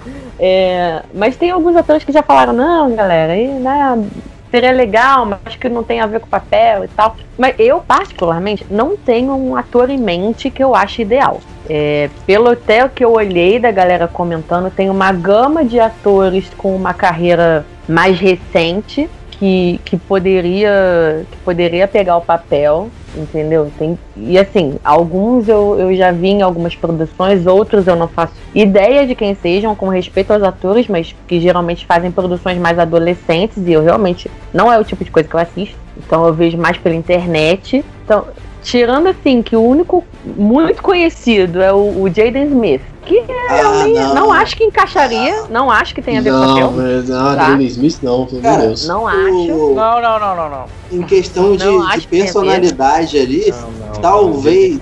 quem encaixasse melhor com personalidade seria o Tyler James, o, o Chris, tá ligado? Mas ele é muito velho, ele não tem nada a ver Pois com é, pois é. Mas a Quando personalidade Todo Mundo dele Deu A Chris, comentou perfeita, dele, mas Quando eu assistia Todo Mundo Deu Cris, eu sempre esperava ele, sei lá, uma espécie de uma explosão, ganhar superpoderes e eu achava Do nada que era muda o nome da série, né? É, do nada. esse- Brooklyn. a, a galera, então, os conhecidos, a galera também tocou no nome dele, mas esse é um ponto. É, ele, ele já tá ali mais na, na, na casa Ele dos já tá com 20 30, e né? pouco, né? É, ele tá Pô, mais. aquele cara do, do Stranger Things poderia fazer o. É, cara, era exatamente o que eu ia É, falar. O, é, o é verdade. Caleb, Caleb é alguma coisa o nome dele, se eu não me engano. É, ele é, tem seus 18 anos, cara, então ele podia fazer o Super Choque. Aí. Se é, se é ator velho pra fazer, bota o Terry Crews pra fazer. Bom, Mas Cara, eu é Então, Samuel isso é Jackson verdade. pra fazer o Super Choque. bota Porra, o Chris Rock. Bota o próprio Chris Rock pra Eu, fazer. eu acho que a pessoa perfeita que pode ser qualquer pessoa em qualquer universo, de qualquer lugar, é o Nicolas Cage. Ele é o, ele é o super chato. Ele já, ele já quase foi Superman, né? É. tudo certo. Por mim, ele podia Cara, ser mas eu-. O cara que fez Star Wars é. Esqueci. É, esqueci o nome dele. Ele tem, ele tem cara de velhão mesmo, mas não sei, talvez. Já que, já que a gente as possibilidades abrem. Porque é difícil, cara. É difícil você é, é, elencar, porque, mais uma vez, bate naquela questão de igualdade, né? Igualdade racial. A gente tem um, um- um grupo pequeno de, de atores negros e tal, e que tão, tem uma visibilidade ok.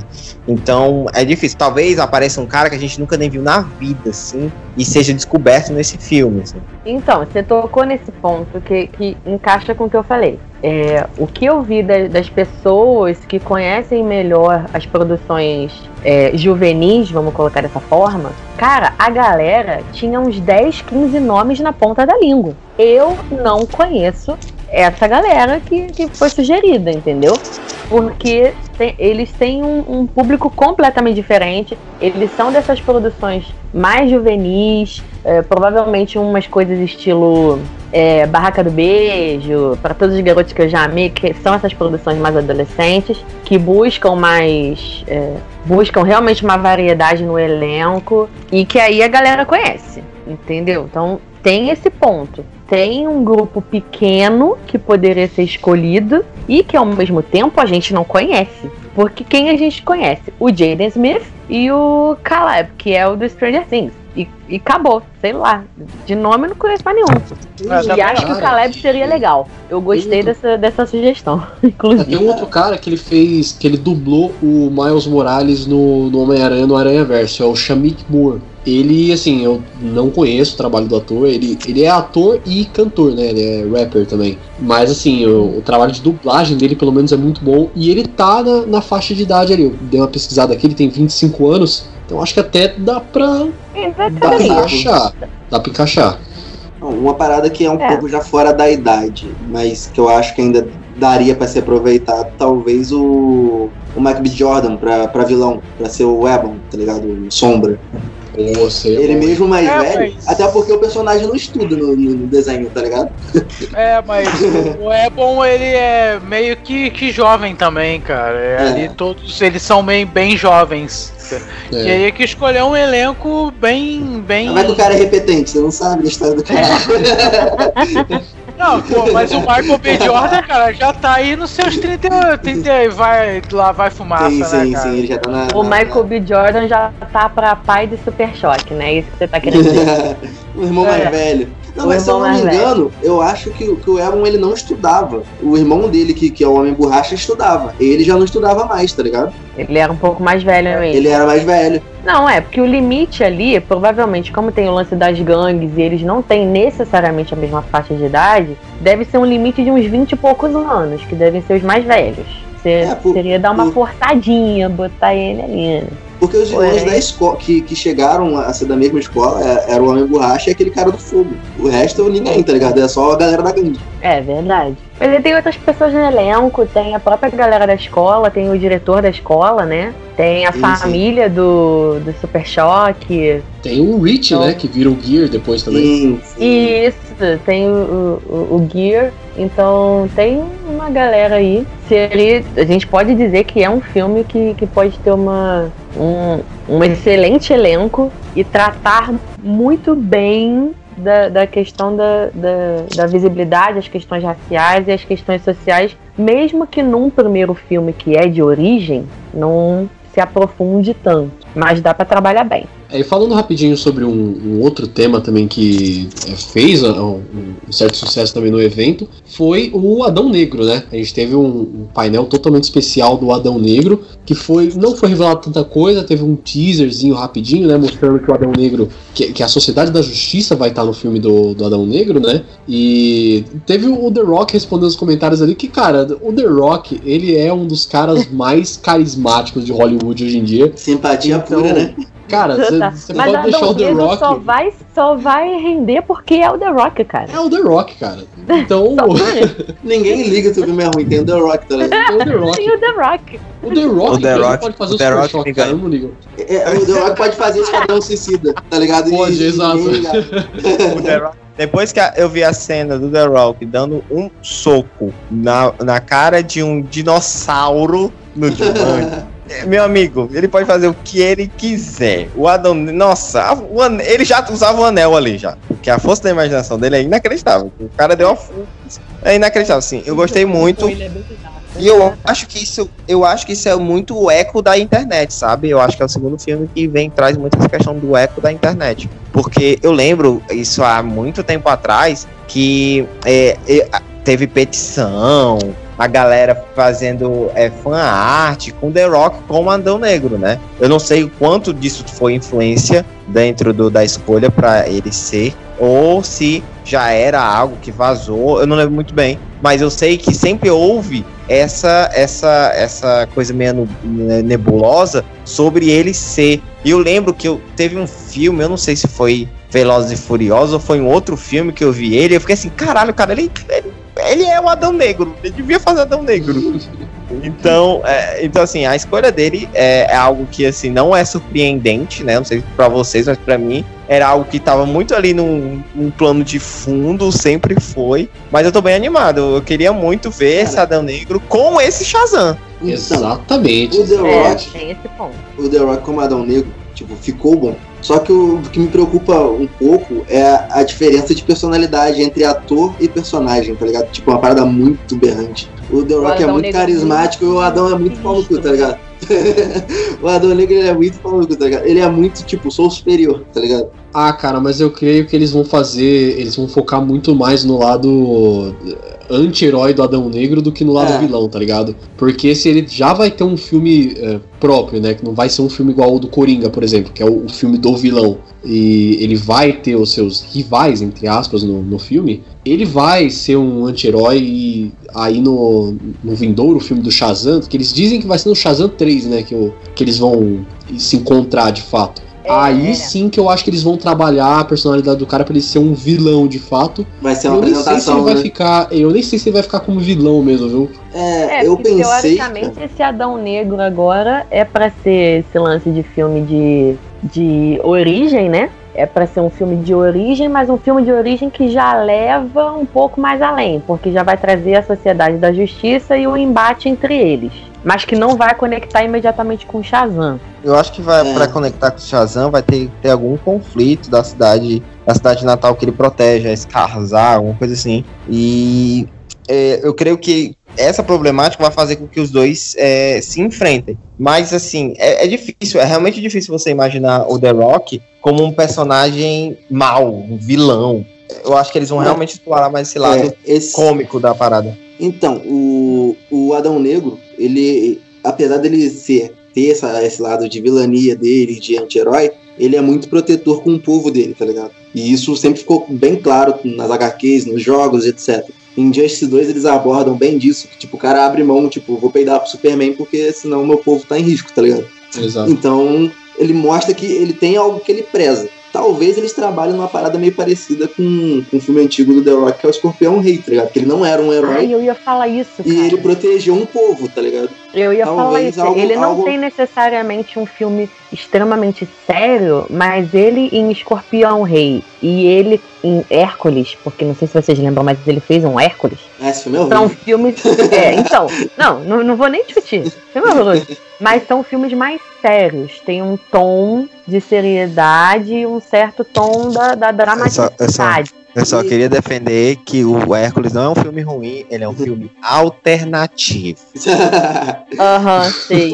E até mesmo Escorpião Rei tem dessa abordagem. Porque Escorpião Rei, o filme do Escorpião Rei, ele é ali um anti-herói, ele era um caçador de recompensa, algo do tipo, e ele protege ali o povo, etc. Se torna o líder daquela galera ali. E no filme da Múmia, ele vem como um vilão, tá ligado? Quando ele é ressuscitado. Ele, ele se É. torna um homem escorpião como um vilão, tá ligado? E é o The Rock. E é o mesmo Escorpião Rei. Sim, Então verdade. talvez essa apresentação dele, ele seja ele ali, porra, lutando pela galera e tudo mais, vendo que vale a pena lutar por alguma coisa, e depois o cara despiroca, tá ligado? É, você, o, o The Rock tem, tem, uma, tem uma capacidade sim de fazer um tom mais sério, um tom mais centrado, de tirar a, a, a fanfarrice dele.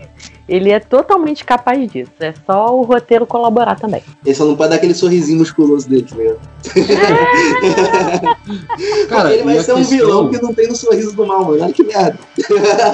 Cara, e a, e a questão também é que assim, eles não podem usar o, o Adão Negro, tanto no filme dele quanto no filme com o Shazam, principalmente, como um, um- transformar o cara no herói. Porque no filme do Shazam mesmo, quando o Billy Batson ele encontra o, o, o mago lá e tal, assim, ele até fala, né, que ele deu o poder pra ele algumas. ah, pra um, um- um- Caramba, esque- esqueci. Um escolhido anterior. Só que o cara, ele pegou o poder e foi embora, tá ligado? Ele foi cuzão, ele não, não aceitou a responsabilidade e tal, assim, fazendo essa ligação com o Adão Negro. Então, de início, você já mostra o cara como um vilão, sabe? Então, por mais que ele seja apresentado como um anti-herói de início ali, ele vai ter uma rivalidade com o Billy Batson no, no futuro filme do Shazam, sabe? Sim, que a a intenção dele, no caso, é até eliminar os poderes do mago. No caso, matar o Billy. Exato, é. Sim.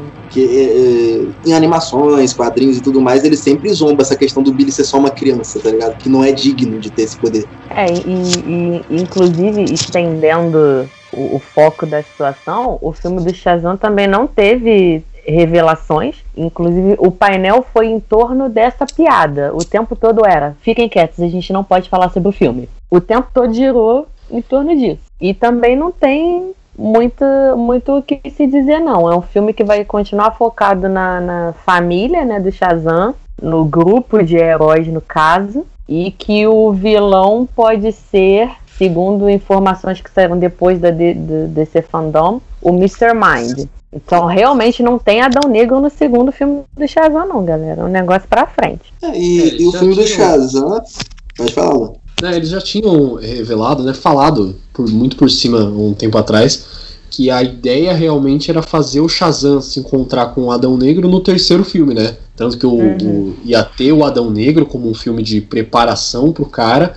Aí, como se fosse o Adão Negro 2, seria Shazam 3, entendeu? Como um embate entre os caras. Ou seja, a gente não sabe qual dos dois vai ser. Se vai ser o Adão Negro 2 ou É, o vai Shazam ser um dos 3. dois. É.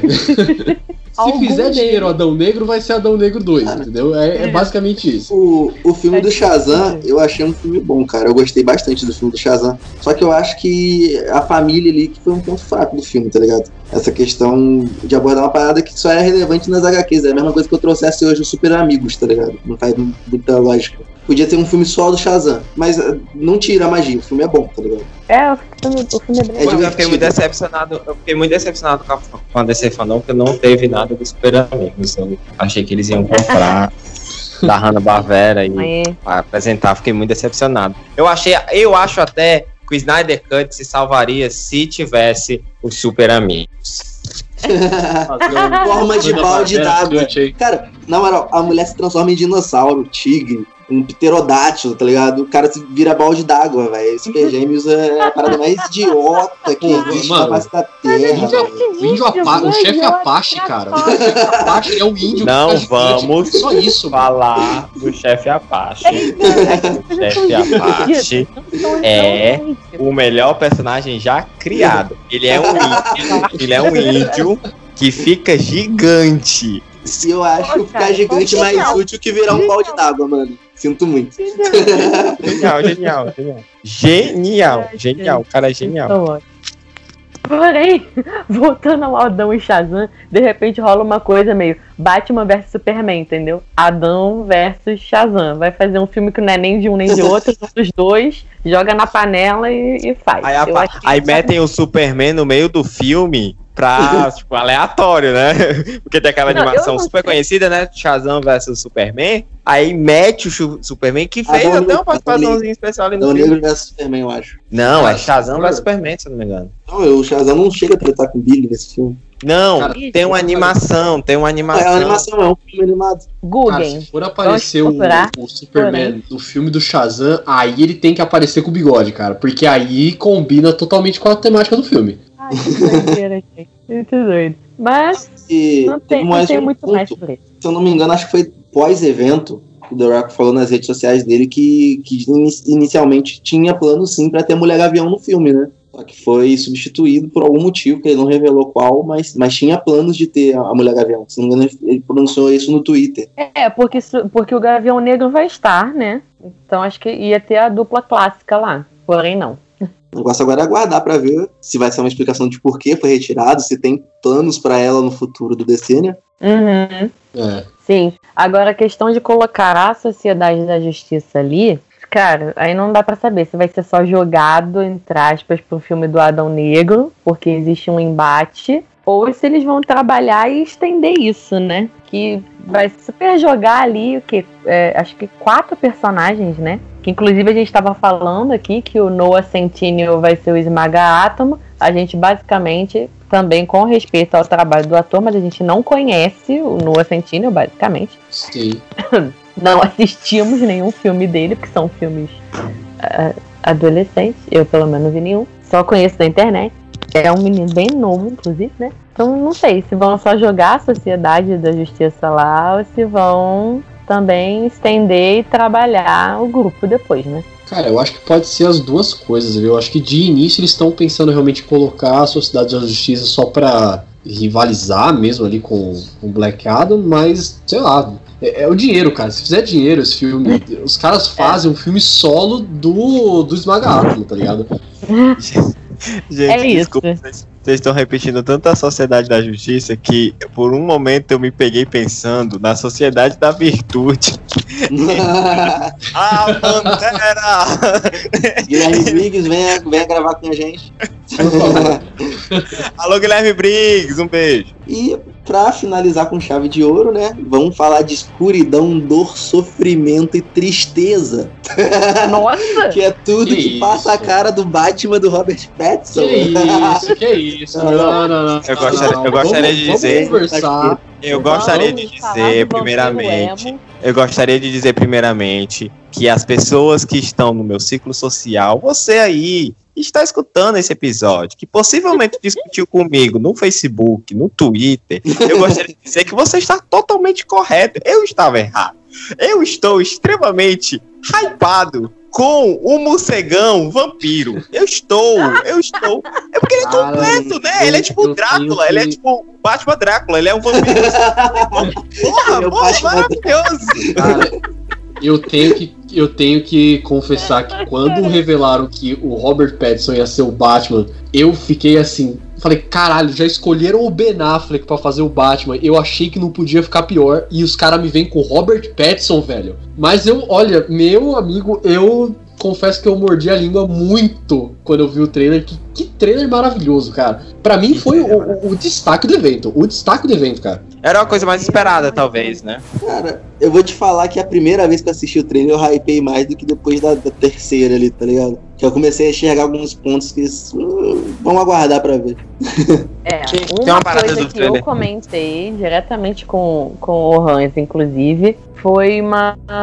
Vamos colocar dessa forma, uma preocupação com a possibilidade de ser um Batman é, estagiário da polícia do que o Batman. Por quê? Ah, a justificativa. Ah, início, ele tá no início de ser Batman. Ele está no segundo ano de combate ao crime. Ele explicou tudo isso. Isso foi explicado Batman no estagiário. É. Então, é o Batinson. Eu chamo de Batinson porque, né? o Battinson. é o- Então, é, só que eu, eu, eu externei esta aflição dele ser o estagiário da polícia. Porque, tudo bem, ele, ele sempre teve um, um- de certa forma estranha e, e- e escusa um trabalho paralelo à polícia. Mas ser estagiário da polícia ia ser um pouquinho demais, né? Cara, o pontos que me Eu preocuparam. acho, que, eu acho que eles tentaram, eu acho que eles tentaram trazer a mescla das origens do Batman, que ele era detetive, não tinha nenhuma essa, essa pegada de, de ser um, um milionário revoltado, ele era só um detetive, né, ali e tal, e que queria combater o crime, não sei o quê. Mas assim, eles tentaram meter isso, mas ah, eu, para mim um dos pontos altos e que, me- que me deixaram muito feliz vendo esse Batman, que me lembrou muito assim a pegada, principalmente em alguns momentos do trailer e tal, que mostra que ele é bem fraquinho e tal, bem esguio, é do Batman 2000, a animação, é. Eu gosto muito dessa animação e eu, eu gostei muito dessa pegada que eles trouxeram pra esse Batman, porque realmente o, o Pattinson não tinha como ser um cara gigantão, é, fortão pra caramba, e se você colocasse enchimento ali na armadura dele, claramente ia ser uma coisa muito tosca. E eles continuaram, eles deram essa pegada de dos, dos equipamentos deles serem algo muito mais estilizados e não feitos pra tornar ele forte, mas sim mais tecnológico. Achei isso incrível. Cara, o que me preocupou, é, esteticamente dizendo, eu, eu ainda não gostei daquela máscara. Eu acho o Robert Pattinson, não é nem questão dele ser forte, eu acho ele baixo, cara. Aquela cena que ele tá cercado pelos policiais e o Batman tá engolido e eu não vejo o Batman, tá ligado? E outro ponto que eu acho que é um pouco preocupante é que aparentemente vai ter uma pegada mais realista. E isso já foi entregue antes, tá ligado? E foi entregue de uma forma boa. Então você pegar pra competir com isso, é, sei lá. Tinha um problema. Cara, Eu acho que é- assim, a, a cena que me ganhou do, do trailer foi ele massacrando um cara com 50 mil golpes. Nossa, Tá, tá, tá, tá. Me lembrou aquela muito Game, cena- cara. Aquela Caraca, cena foi aquela muito cena. referência à cena do Batman do Ben Affleck socando o maluco, velho. Eu Não lembrei tem- dos games, Faltou fazer, um, filme. faltou fazer um GIF comparando essas Pra duas. mim, cara, foi Batman Arkham total aquilo ali. Isso, Até o I Am isso. Vengeance no final, puta Ah. merda, cara. Aquela, aquela raiva que ele soca o maluco é a mesma raiva do Batman do Ben Affleck depois de tomar uma facada, tá ligado? Mas assim, pra ser igual a cena do game, só faltou os- aí, a- o efeito sonoro, cara. Realmente, dele cara. batendo, dando os combos, cara. Tipo assim, Realmente. foi Todo quatro, triângulo, ele dá qua- uma triângulo, fica bola. Pra lenta, né? Cara, e assim, a, a, a roupa, né, que já tinha sido revelado mais ou menos antes, dela assim, aí agora a gente tem realmente a, a- o visual completo da roupa, ela até me lembrou mesmo a, a roupa do Batman Arkham Knight, que é o, mais armadura e tal, assim, né? Ela, ela, você vê que ela é mais metalizada e tal, assim. Eu go- gostei da roupa e tal, só a máscara que me incomoda um pouco ainda, porque, sei lá, o Batman tá muito testudo, não sei. Vocês curtiram É, ele sem máscara? Ele bem emo. Eu vi uns GIF, eu achei muito engraçado. GIF, não, os memes. É, é, não gata, gostei quer não, ouvir mais, cara. mais Ah, cara, sei Então, lá. ele, ele, ele tá um pouco, né, emocó. Eu até usei uma imagem justamente dele, assim, pra ilustrar uma matéria falando sobre a trilha sonora. Porque dava o tom, sabe? Aquela música sad com aquela cara emo dele, entendeu? Ah, É. Batman ouvindo Fresno, tá ligado? não, Entre razões, emoções, a saída é fazer. Aí ele, eu sou a vingança. não, não chega a ser um Tobey Maguire no Homem-Aranha 3, né? Mas.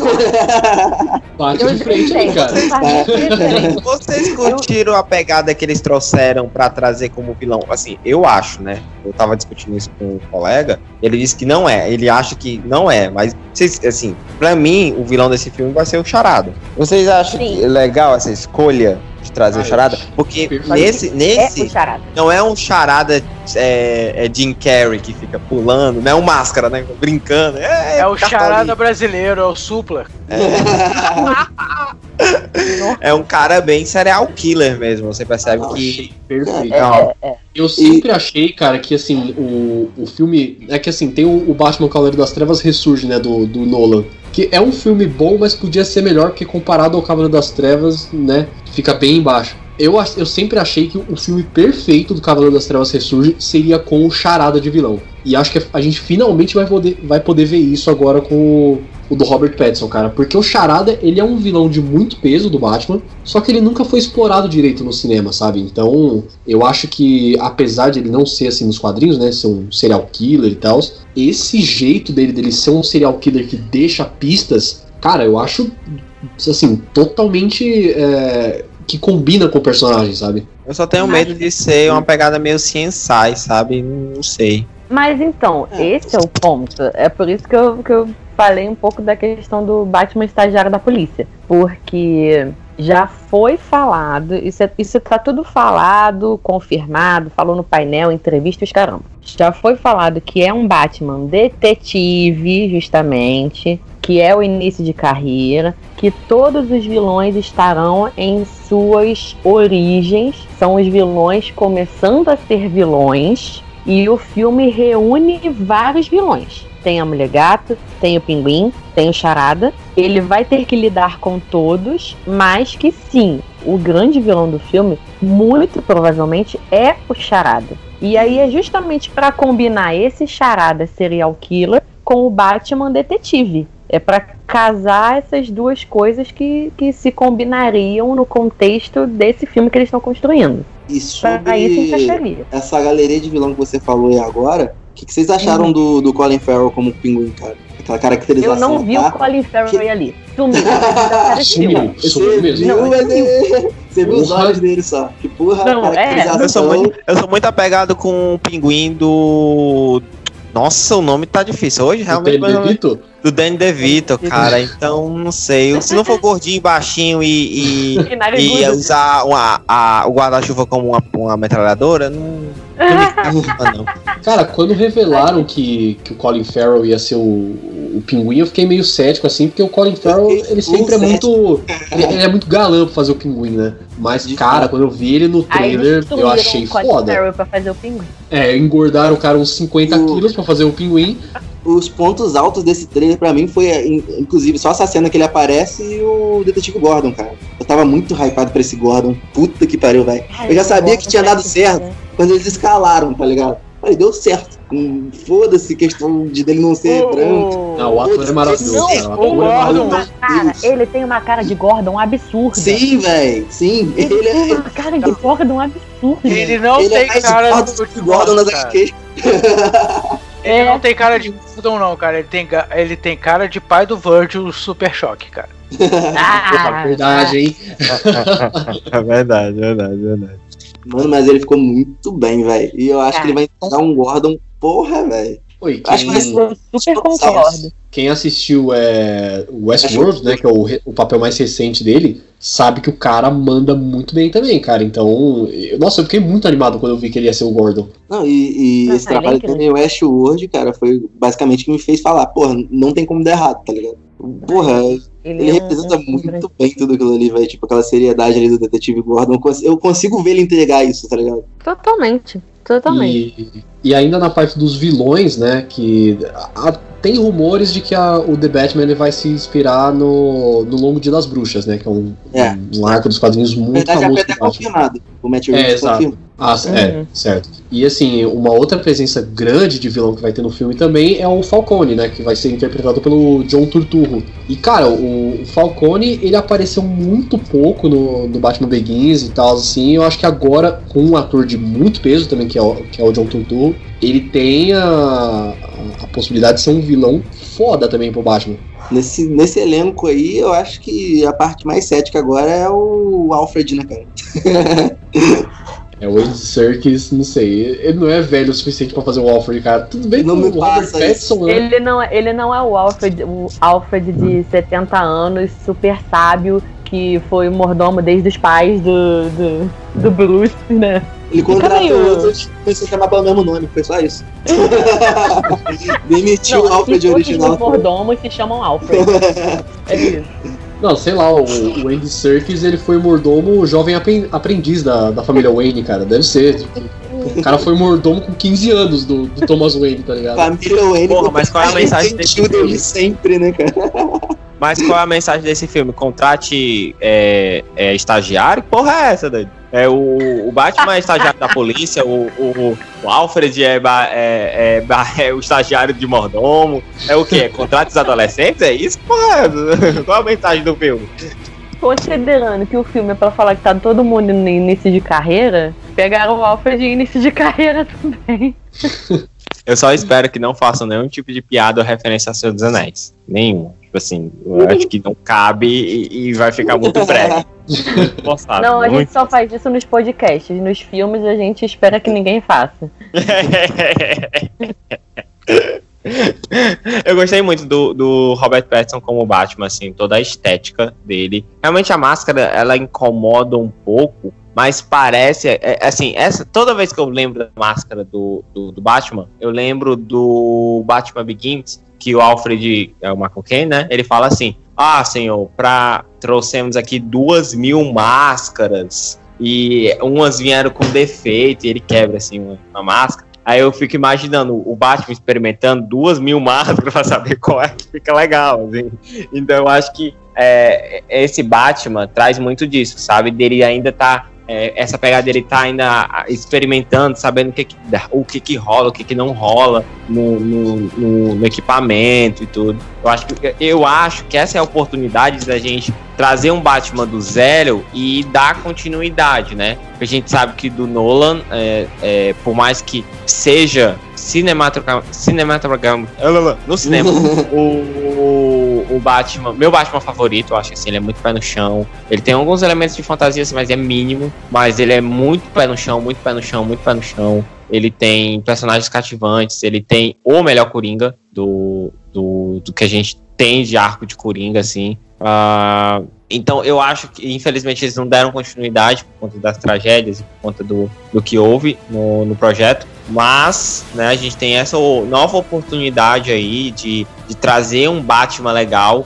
com um ator que, por mais que a gente tenha muito em mente a, o personagem que ele fez do Crepúsculo, né? É, ele, ele, o próprio ator não gosta desse personagem. Ele tem vários outros, várias outras é, atuações muito boas. Ele é um ator muito bom. Então, eu, assim, eu tô torcendo muito para que o morcegão seja bem representado pelo vampirão, né? O vampirão sendo o morcegão. E, e assim, que, que, esse, que esse Batman dê start para outros, tem um Batman 2 e tal, tal e, e consiga desenvolver exatamente como foi dito aqui, é, esses, esses outros vilões. O Charada, o, a Mulher Gato, o, o Pinguim, né? Pinguim, Pinguim, porque a gente não tem um pinguim, assim, desde o Danny DeVito, né? Eu fico falando que ele é o do meu coração, mas porque é o único que a gente tem, né? O, talvez mais pra frente, porque tem alguns, alguns vilões que a gente só teve há muito tempo atrás. Tipo assim, o, o que o Arnold Schwarzenegger interpretou, meu Deus, ué, foi Batman. O Mr. Freeze. Mr. O Freeze. Mr. Freeze, entendeu? Que são personagens que, que foram trazidos na, na franquia dos jogos recente e que não foram tão bem explorados no mundo do cinema. Porque é difícil, realmente, é difícil trazer personagens dessa, com esse tipo de, de tecnologia, magia, essas coisas tal. Trazer os conceitos do posturo de Lázaro, Agu, etc. Então é muito complicado trazer isso pro cinema, principalmente quando se teve um Batman tão pé no chão, que realidade tão visceral assim, para trazer um Batman mais lúdico. Mas eu espero muito que esse Batman, né, que ele é a vingança, nossa, ele dizendo é a vingança foi a melhor coisa da minha vida. Então, é, é, eu espero muito que, que, que, que, que se, saia, se saia bem. Eu tô torcendo muito, muito, muito, muito, muito. E mais uma vez, você que discutiu comigo no Facebook, você que discutiu comigo no Twitter, me desculpa, eu estava errado. Não, é, eu acho que eu, eu torço pelo Pattinson, assim, pô, já que puseram, então vamos dar credibilidade, vamos assistir, porque realmente ele tem outros trabalhos. Eu basicamente não assisti, porque grande parte é de cinema independente, não, nem tudo foi acessível, né? Alguns foram pro, pro cinema de forma mais geral, outros não. Mas já que é pra gente, né? Já que é pro vampiro virar morcego, vamos assistir, né? Eu acho que pode ser um bom trabalho. O trailer, pelo menos, entregou uma coisa que me parece boa. Aí a gente volta pra coisa chamada Esquadrão Suicida. É, Não vamos exatamente. nos sustentar em trailer. Exatamente, exatamente. É. Mas o Luan já ficou super hypado com o trailer, fala mesmo. Cara, não, pra vocês terem uma ideia, assim, eu- a gente tava acompanhando o evento, né, tudo assim, e aí eu não lembro qual, qual painel que tava passando, acho que era o painel do Shazam ou do Black Adam, não sei, era um, um dos que passou antes. E aí o trailer do Batman, ele vazou, né? Tipo, Imediatamente eu fui no Twitter procurar alguma coisa e tal, e a primeira cena que eu vi foi ele desmerilhando o cara lá e falando I'm Vengeance. Cara, na hora que eu vi essa cena, eu simplesmente pirei. Eu, eu, eu pirei. Eu mandei mensagem, eu mandei áudio no grupo da redação. Falei, ah, descendo um cacete no bandido no, no trailer. Puta que pariu, que maravilhoso. Eu fiquei realmente muito hypado, cara. E eu não sei, eu tô tentando controlar minha ansiedade pra esse filme, mas tá, tá difícil. Ah, cara, eu tô assim meio meio temeroso, cara, com esse com esse filme aí, cara. Eu vou, vou meio que esperar aí, não fiquei de hype com o trailer nem nada. De, eu fiquei bem, bem de boa assim, cara, porque desde que o Adão Suicida eu falei, não me rendo pra trailer, eu não quero nem saber de trailer. Então, vou Parada esperar e tá- aguardar o filme. É um trauma de todo mundo, Esquadrão Suicida, né? É, cara, foi uma Foi, ferida foi o pior, o pior do meme expectativa versus realidade. Foi o pior, entendeu? Exato. Mas assim, é, eles anunciaram que iam tornar todos os outros filmes que, que a gente tem, né, de conhecimento da, da DC cano. É, eu não sei o porquê eles fizeram isso. É, eu acho que saiu, acho que uma das notícias do Batman da semana que mais me deixaram feliz dessas semanas passadas, que é no filme do, do solo do Flash, né? Que vão credi- creditaram o, o Keaton, Michael Keaton como Batman. E isso me Ben deixou muito Affleck também. feliz. O Ben Affleck também, eu acho que e, e com a notícia do, do desse canon de todas as os filmes, eu acho que vai vir uma brincadeira aí de múltiplas terras, enfim, que não sei, um flashpoint, não sei. É, talvez venha aí algo do tipo e eu fiquei muito feliz, sabe assim. Essa semana o alvo pra mim foi bem o Batman. E eu fiquei muito feliz com as notícias que saíram, todos os Batman.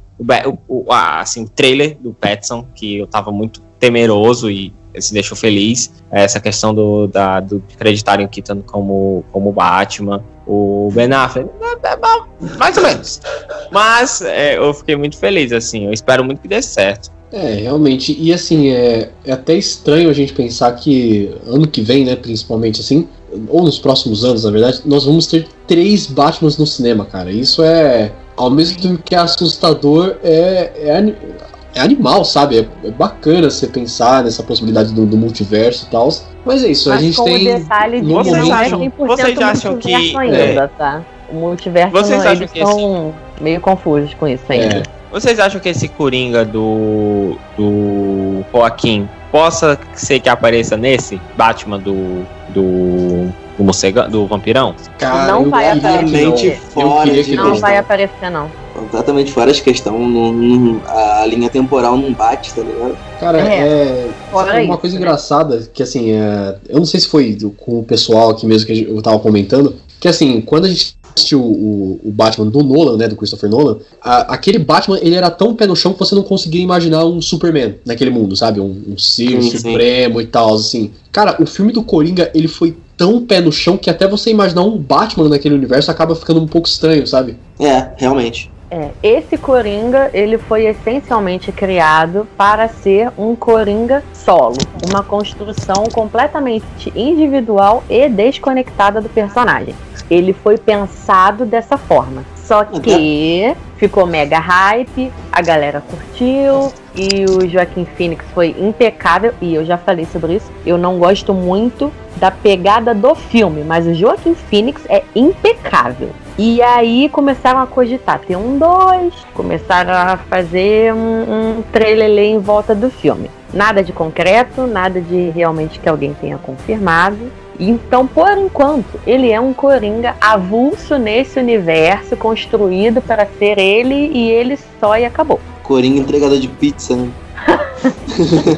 É, exatamente. Cara, a questão, a questão é que o Coringa fez, fez dinheiro pra caralho, fez Então. um bilhão de bilheteria. E, cara, é- no final é sempre o dinheiro que fala mais começaram a alto. cogitar o 2. Então, Cara, eu não duvido eles nada. podem até cogitar um segundo, mas acredito que a direção não pegue, tá ligado? Aí meio que mata o projeto.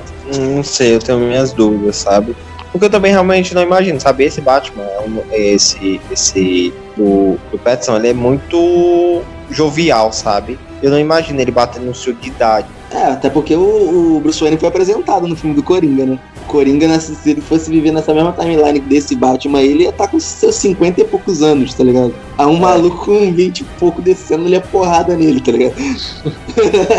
Ah, é meio complicado mesmo a temática, sabe? A não ser que seja aquela história, né? O filho do Coringa.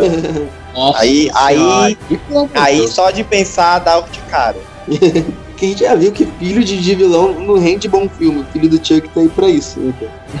Nossa, nossa, é não entra nesses méritos, cara.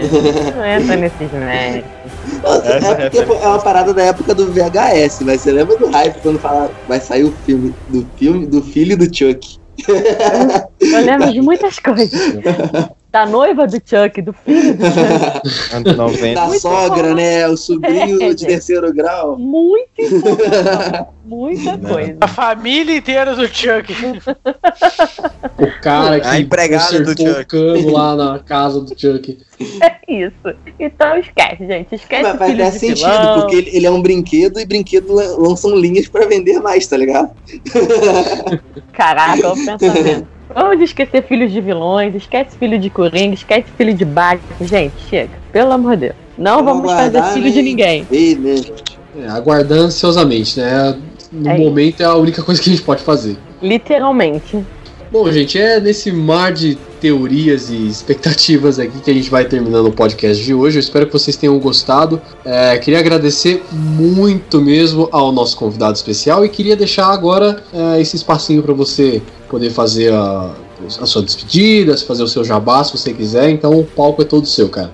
Muito obrigado, galera. Eu sou muito feliz. O papo foi irado. Obrigado pelo convite, vocês da, da Super Hero. É, assim, eu tô muito, muito feliz por ter participado do programa. Ah, eu- se vocês quiserem me seguir lá nas redes sociais pra gente trocar uma ideia, é arroba Universe,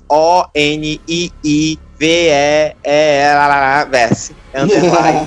Universe, é só entrar, que é o mesmo nome do nosso programa, que tá disponível em todas as plataformas, caso você queira dar uma olhada lá. Os meninos aqui da, da Super Hero também vão fazer uma participação em um dos nossos futuros programas. A, o- a gente tem dois projetos, né? É o projeto principal, que nós falamos sobre cultura nerd, é, afins e tal. E tem um programa secundário que acontece de 15 em 15 dias, que é o Universo Korean Public, que a gente fala sobre a cultura coreana. Nós explanamos lá sobre é, curiosidades sobre a cultura coreana, etc, etc. São dois projetos muito legais. Quem quiser, tiver curiosidade, é só ir lá. Nós estamos tanto na Anchor quanto na, na- no Spotify, Google Podcast, Apple Podcast, todos os grandes agregadores de podcast. Muito obrigado, galera. Muito obrigado mesmo pe- por esse espaço, pelo convite. Eu me diverti pra caramba. E até uma próxima. É isso aí, cara. A gente que agradece muito mesmo a sua presença. Foi, assim, realmente sensacional. A gente se divertiu de muito, muito aqui mesmo ah, com você. E o papo rendeu demais. Então, cara, muito, muito obrigado mesmo pela presença, viu? Pô, estamos à ordem. Bom, gente, então é isso aí. Só lembrando vocês, claro, de darem uma passada no nosso site, o www.superherobrasil.com.br. Não se esqueçam de dar uma conferida nas nossas redes sociais também, arroba Super Hero Brasil, tanto no Facebook quanto no Instagram. E claro, continuem ouvindo o nosso podcast semanal, o Audio Hero, sempre baseado em puro achismo e teoria da conspiração. É isso aí, gente. Vamos ficando por aqui. Até semana que vem. Até. Valeu. Tchau. E se você quiser ver mais conteúdo como esse aqui, é só você acessar as nossas redes sociais Super Hero Brasil, tanto no Facebook quanto no Instagram, e também dar uma olhada no nosso site superherobrasil.com.br. Dá uma passada lá, tenho certeza que você vai gostar muito.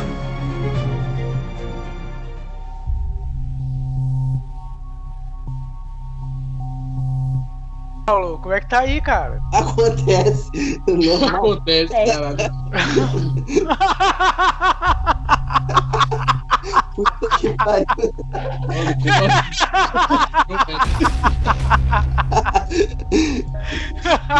Não, cara, eu nunca imaginei isso, cara. Na boa. Qualquer outra situação era imaginável, menos.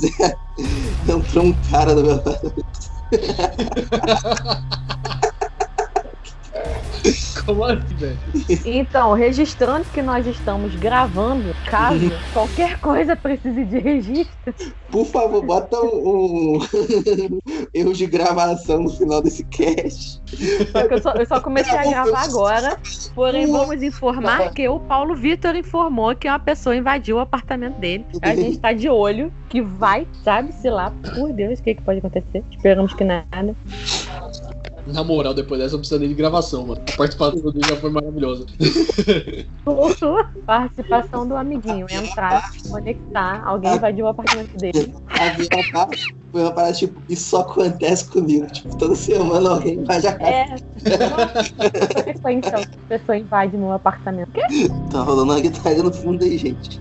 Caralho, tá dando medo dessa porra, mano. E agora? Vai silêncio. Gente.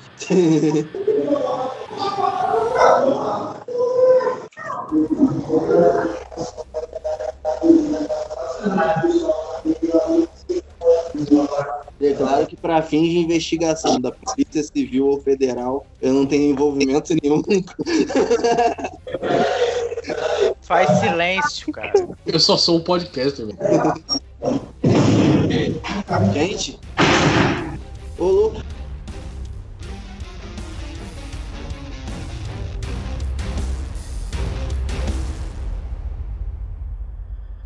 Voltei, voltei, voltei. Matou o cara. Pô, cara, a gente gravou, cara.